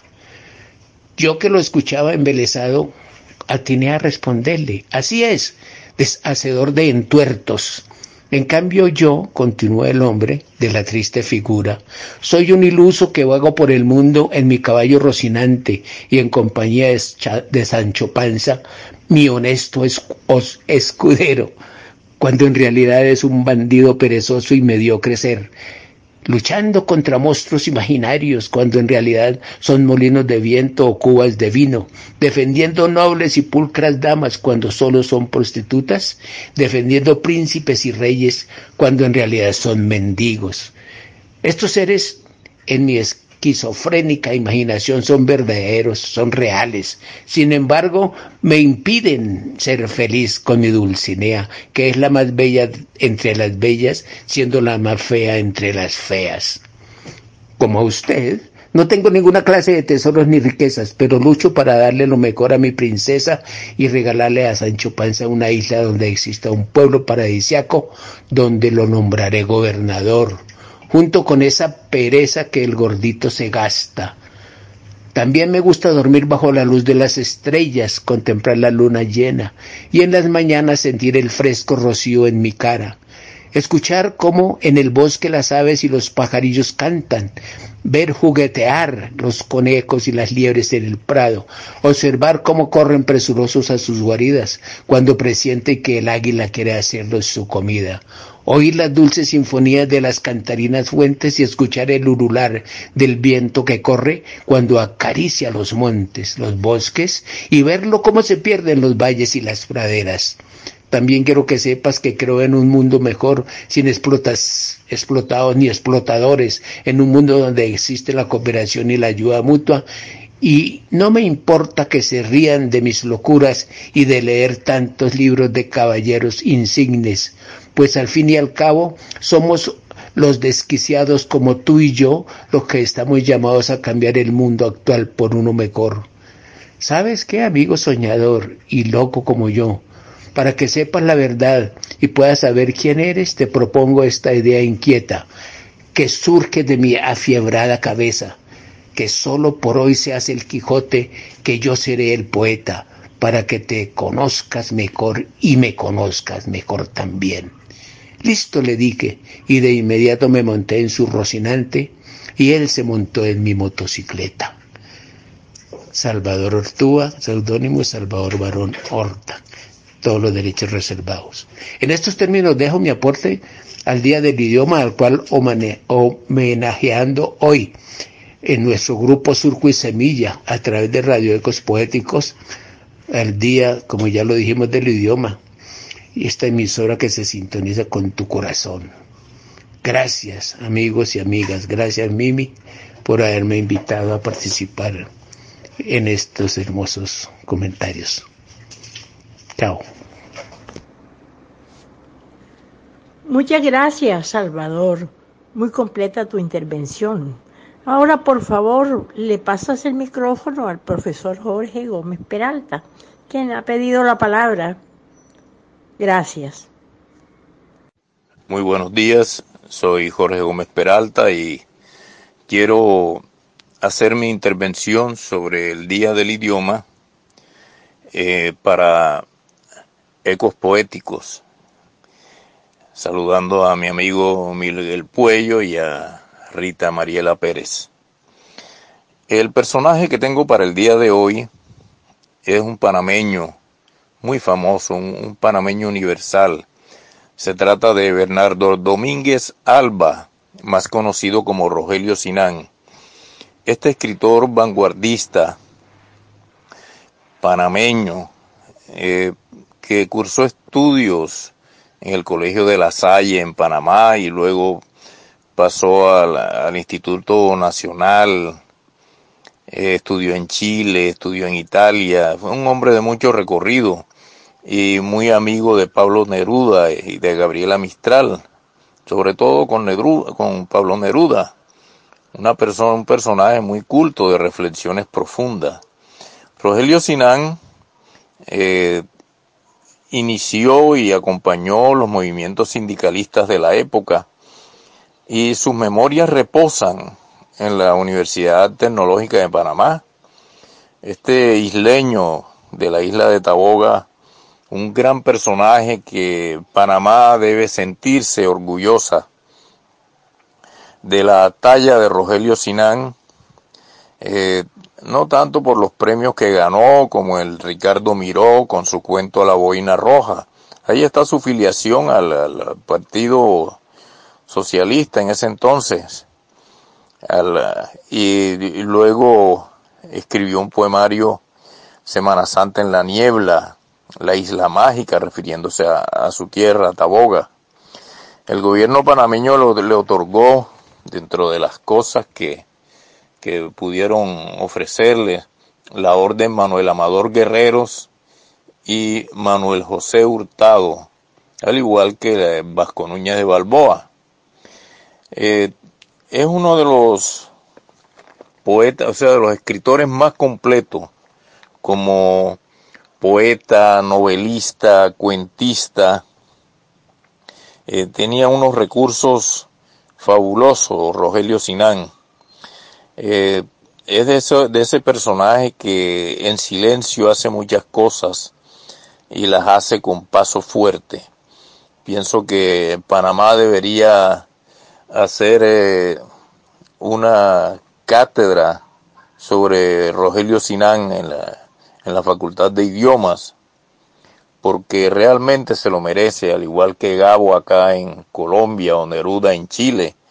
Fíjense que yo tengo un programa en la República de Chile que está titulado Entrevistas, Libros y Pensamientos y, Chile respira poesía, pues respira literatura, al igual que Argentina y Uruguay, son países de mucha literatura. Entonces eh, hay que promover este sentido humanista por la vida, leyendo las obras de Rogelio Sinán, por ejemplo, en, cuanto a, sus poemas, en cuanto a sus cuentos, ese cuento a la orilla de las estatuas maduras, o el, el candelabro de los malos ofidios. Son escritos que, que tienen mucha depuración. Ahora en sus poemas hay una riqueza lírica tremenda, como la balada del seno desnudo, frescura, mancha de sol o soledad. Creo que el Día del Idioma estaría muy bien acompañado con la presencia del alma de Rogelio Sinán. Hay un poema que quiero leerles de él que lo hace muchos años el profesor Colorado, Santiago, Felipe Santiago Colorado, lo leía porque él, él estuvo en Cuba cuando vivió allá y allá encontró a Rogelio Sinán también y, e hicieron amistad. Hay un poema que yo recuerdo desde hace más de 30 años titulado Soledad. Dice, traje a ti mi soledad para que le dieras alma, pero la dejaste sola en el camino. ¿Qué sola dejaste mi soledad? Pensar que la traje a ti para que le dieras alma. Miren ustedes ese recurso tan sencillo, tan lírico y tan poético de Bernardo Domínguez Alba o Rogelio Sinán como Sí, eh, así, así e, era su humildad y su solidaridad con el pueblo. Hay otro poema en él que está titulado Mancha de Sol. Eh, voy a leer algunos apartes que dice, Campo traviesa, cansada con el hijo en el cuadril, la moza va hacia el lejano cuchitril. El sol coloca en los árboles sus moneditas de oro, y el niño suelta la fuente de su lloro. Estos son los temas que él más evoca en su poesía como el amor, la naturaleza, la vida, el país, la causa social. Fíjense de una manera muy sutil cómo este escritor nos dice las cosas y es un vanguardista de primer orden, al igual que Juan Rulfo, en el cual pues yo he centrado todo mi aprecio y toda mi admiración cuando leo el Llano en Llamas y sé que a muchos, a muchos no, le, no les cuadra la idea de, Juan Rulfo, siendo un excelente escritor que se ha debido merecer no solo el Nobel de Literatura, sino todos los premios con esas obras Pedro Páramo y El Llano en Llamas. Un hombre que, que saca del, del barro de las entrañas de la vida toda, la, toda una problemática rural que es la misma que en estos días estamos viviendo, no solo aquí en Colombia, sino en casi toda Latinoamérica, porque es la sangre misma de la tierra enmarcada, llena de, de todo el sacrificio, de toda la humildad, de, de todo lo que el hombre del campo piensa en su agonía, en sus sentires de la vida y de la gracia.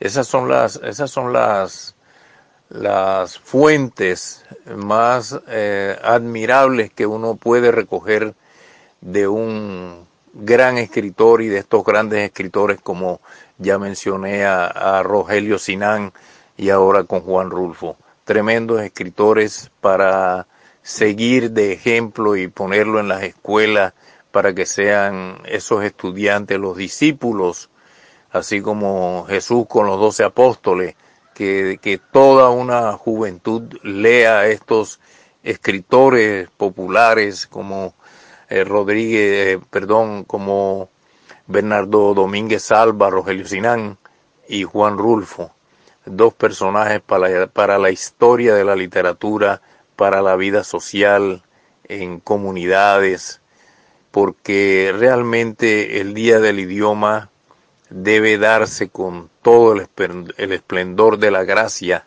que se puede tejer en una fecha como esta y en toda la semana, porque ahora se habla de la semana del idioma y eso es ganar terreno. Cuando le, cuando le quitamos el, eh, dos o tres pelos al gato, estamos, eso es ganancia.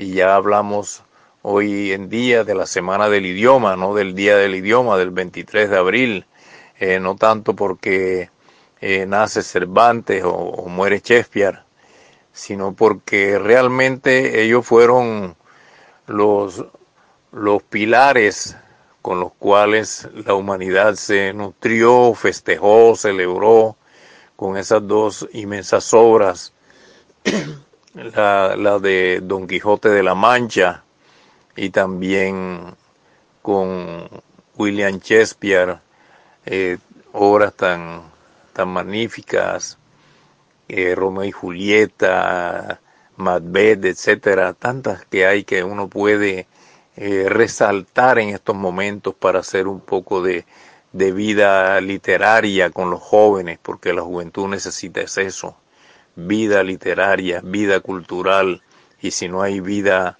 en el arte, entonces, ¿qué nos queda para más adelante? Esta ha sido mi intervención en el día de hoy. Eh, Miguel, Rita y todas aquellas personas que eh, alimentan este programa, pues una feliz semana para todos, resto de semana y pues nos veremos más adelante. Muchas gracias. Qué gran aporte ha hecho usted, profesor Jorge Gómez. Muy oportuno y gracias. Gracias por estar en nuestro programa. Siempre bienvenido. Y como nuestro compañero Reyes Catalino Ramírez solicita la palabra, vamos a escuchar su intervención. Hablar de idioma es hablar de humanidad. Hablar de idioma es hablar de libertad. Hablar de idioma es hablar de derechos. Hablar de idioma es hablar de cultura. Hablar de idioma es hablar del hombre mismo, puesto que es el hombre quien es el creador del idioma y el que hace uso del idioma. Porque lo que hablamos es palabra. Y la palabra es la lengua. Y la lengua es un conjunto de signos que se deben interpretar. Por ello, el idioma está inmanente en cada acto del individuo y es tan real esta afirmación que el individuo mismo se cualifica de acuerdo a cómo use la palabra y de acuerdo a la variedad, pluralidad del verbo que posea. Ante este panorama pluralista del idioma, quiero compartir con ustedes, mis queridos compañeros, contertulios, el siguiente poema. Lo he titulado Dígame, Señor idioma. Dice así, dígame, Señor idioma. Sí, de usted, tan rancio y añejo como la humanidad.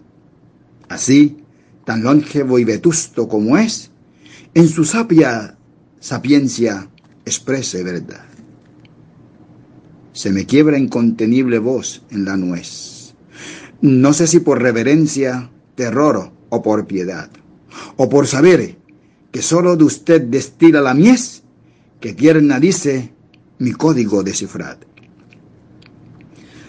Ante tal panorama, por favor entended, mi cuerpo se estremece hasta los pies, cual fosa lúgubre mi estado actual es, que de solo saber, saber tengo abrumadora sed. No será mitigada con agua, esto sabe. Solo en vuestros frescos manantiales, cuya gentileza me dice bebed, saciad aquí vuestras necesidades. Tétrica y horrenda Inara, desapareced. Basta, impía mujer, de tus ansiedades. Tu tirana esclavitud cesa, comprended.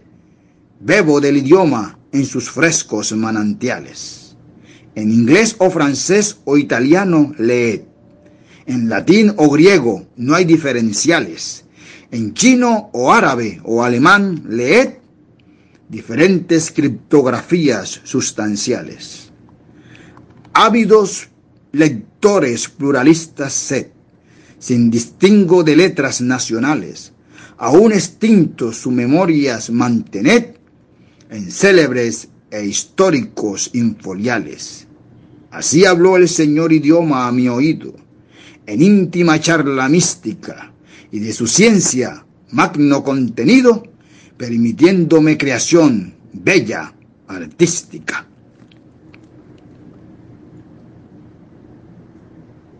Autor Reyes Catalino Ramírez Peña. Seudónimo aborigen. Nacionalidad colombiano. Todos los derechos reservados de autor. El conejo en la luna. Los pájaros en la noche se quedaron en su casa. Mucho llovía a mitad de la noche. Cuando las nubes negras se fueron, los pájaros estuvieron revoloteando. Tal vez veían al conejo en la luna. Y yo pude contemplar a los pájaros en la noche y también al conejo en la luna. Poema Náhuatl, Lenguas Indígenas de México, Instituto Peninsular, hecho por Sabina Rodé.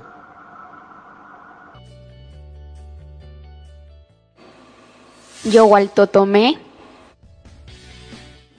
Inchan o Manqué, Sencaquiahuía Yowalnepantla, Inicuac Oyaque in Tlilmixtli. Yowaltotomé Patlantinemi. Azoquitaya Tochin Inmetztic. Nehuatulhuel Oniquimitac.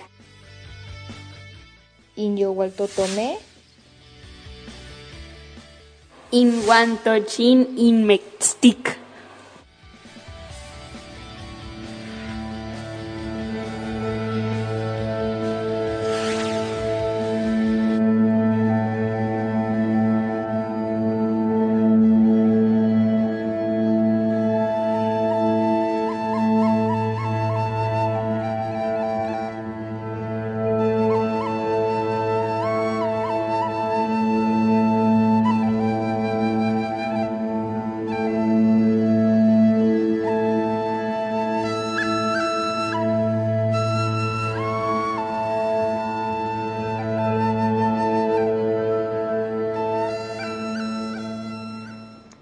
No podíamos cerrar el aula del saber y mucho menos finalizar un programa de homenaje al idioma desconociendo nuestro propio idioma ancestral.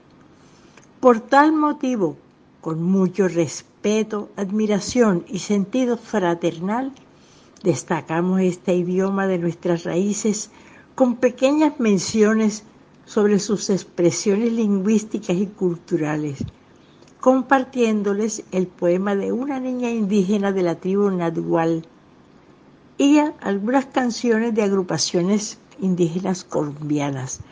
Para finalizar, con la fabulosa leyenda llena de misticismo y sabiduría de los hermanos mayores, los habitantes de la Sierra Nevada de Santa Marta en el Caribe colombiano. La ayahuasca, con sus profundos secretos del poder y de la medicina de las plantas. Agradecemos a los conferencistas y participantes de este programa, a los amables oyentes, a la emisora cultural Ecos Poéticos y les recordamos a todos se protejan y guarden los protocolos de esta pandemia a ver si finalmente salimos adelante. Y con la bendición de Dios, aquí nos volveremos a encontrar dentro de 15 días.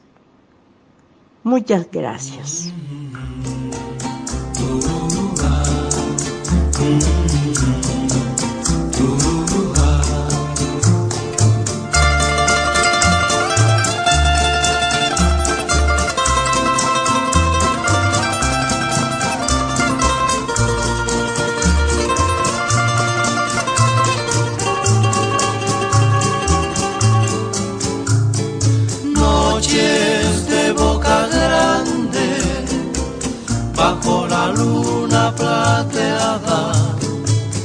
El mar bordando luceros. En el filo de la playa, el mar bordando luceros. En el filo de la playa.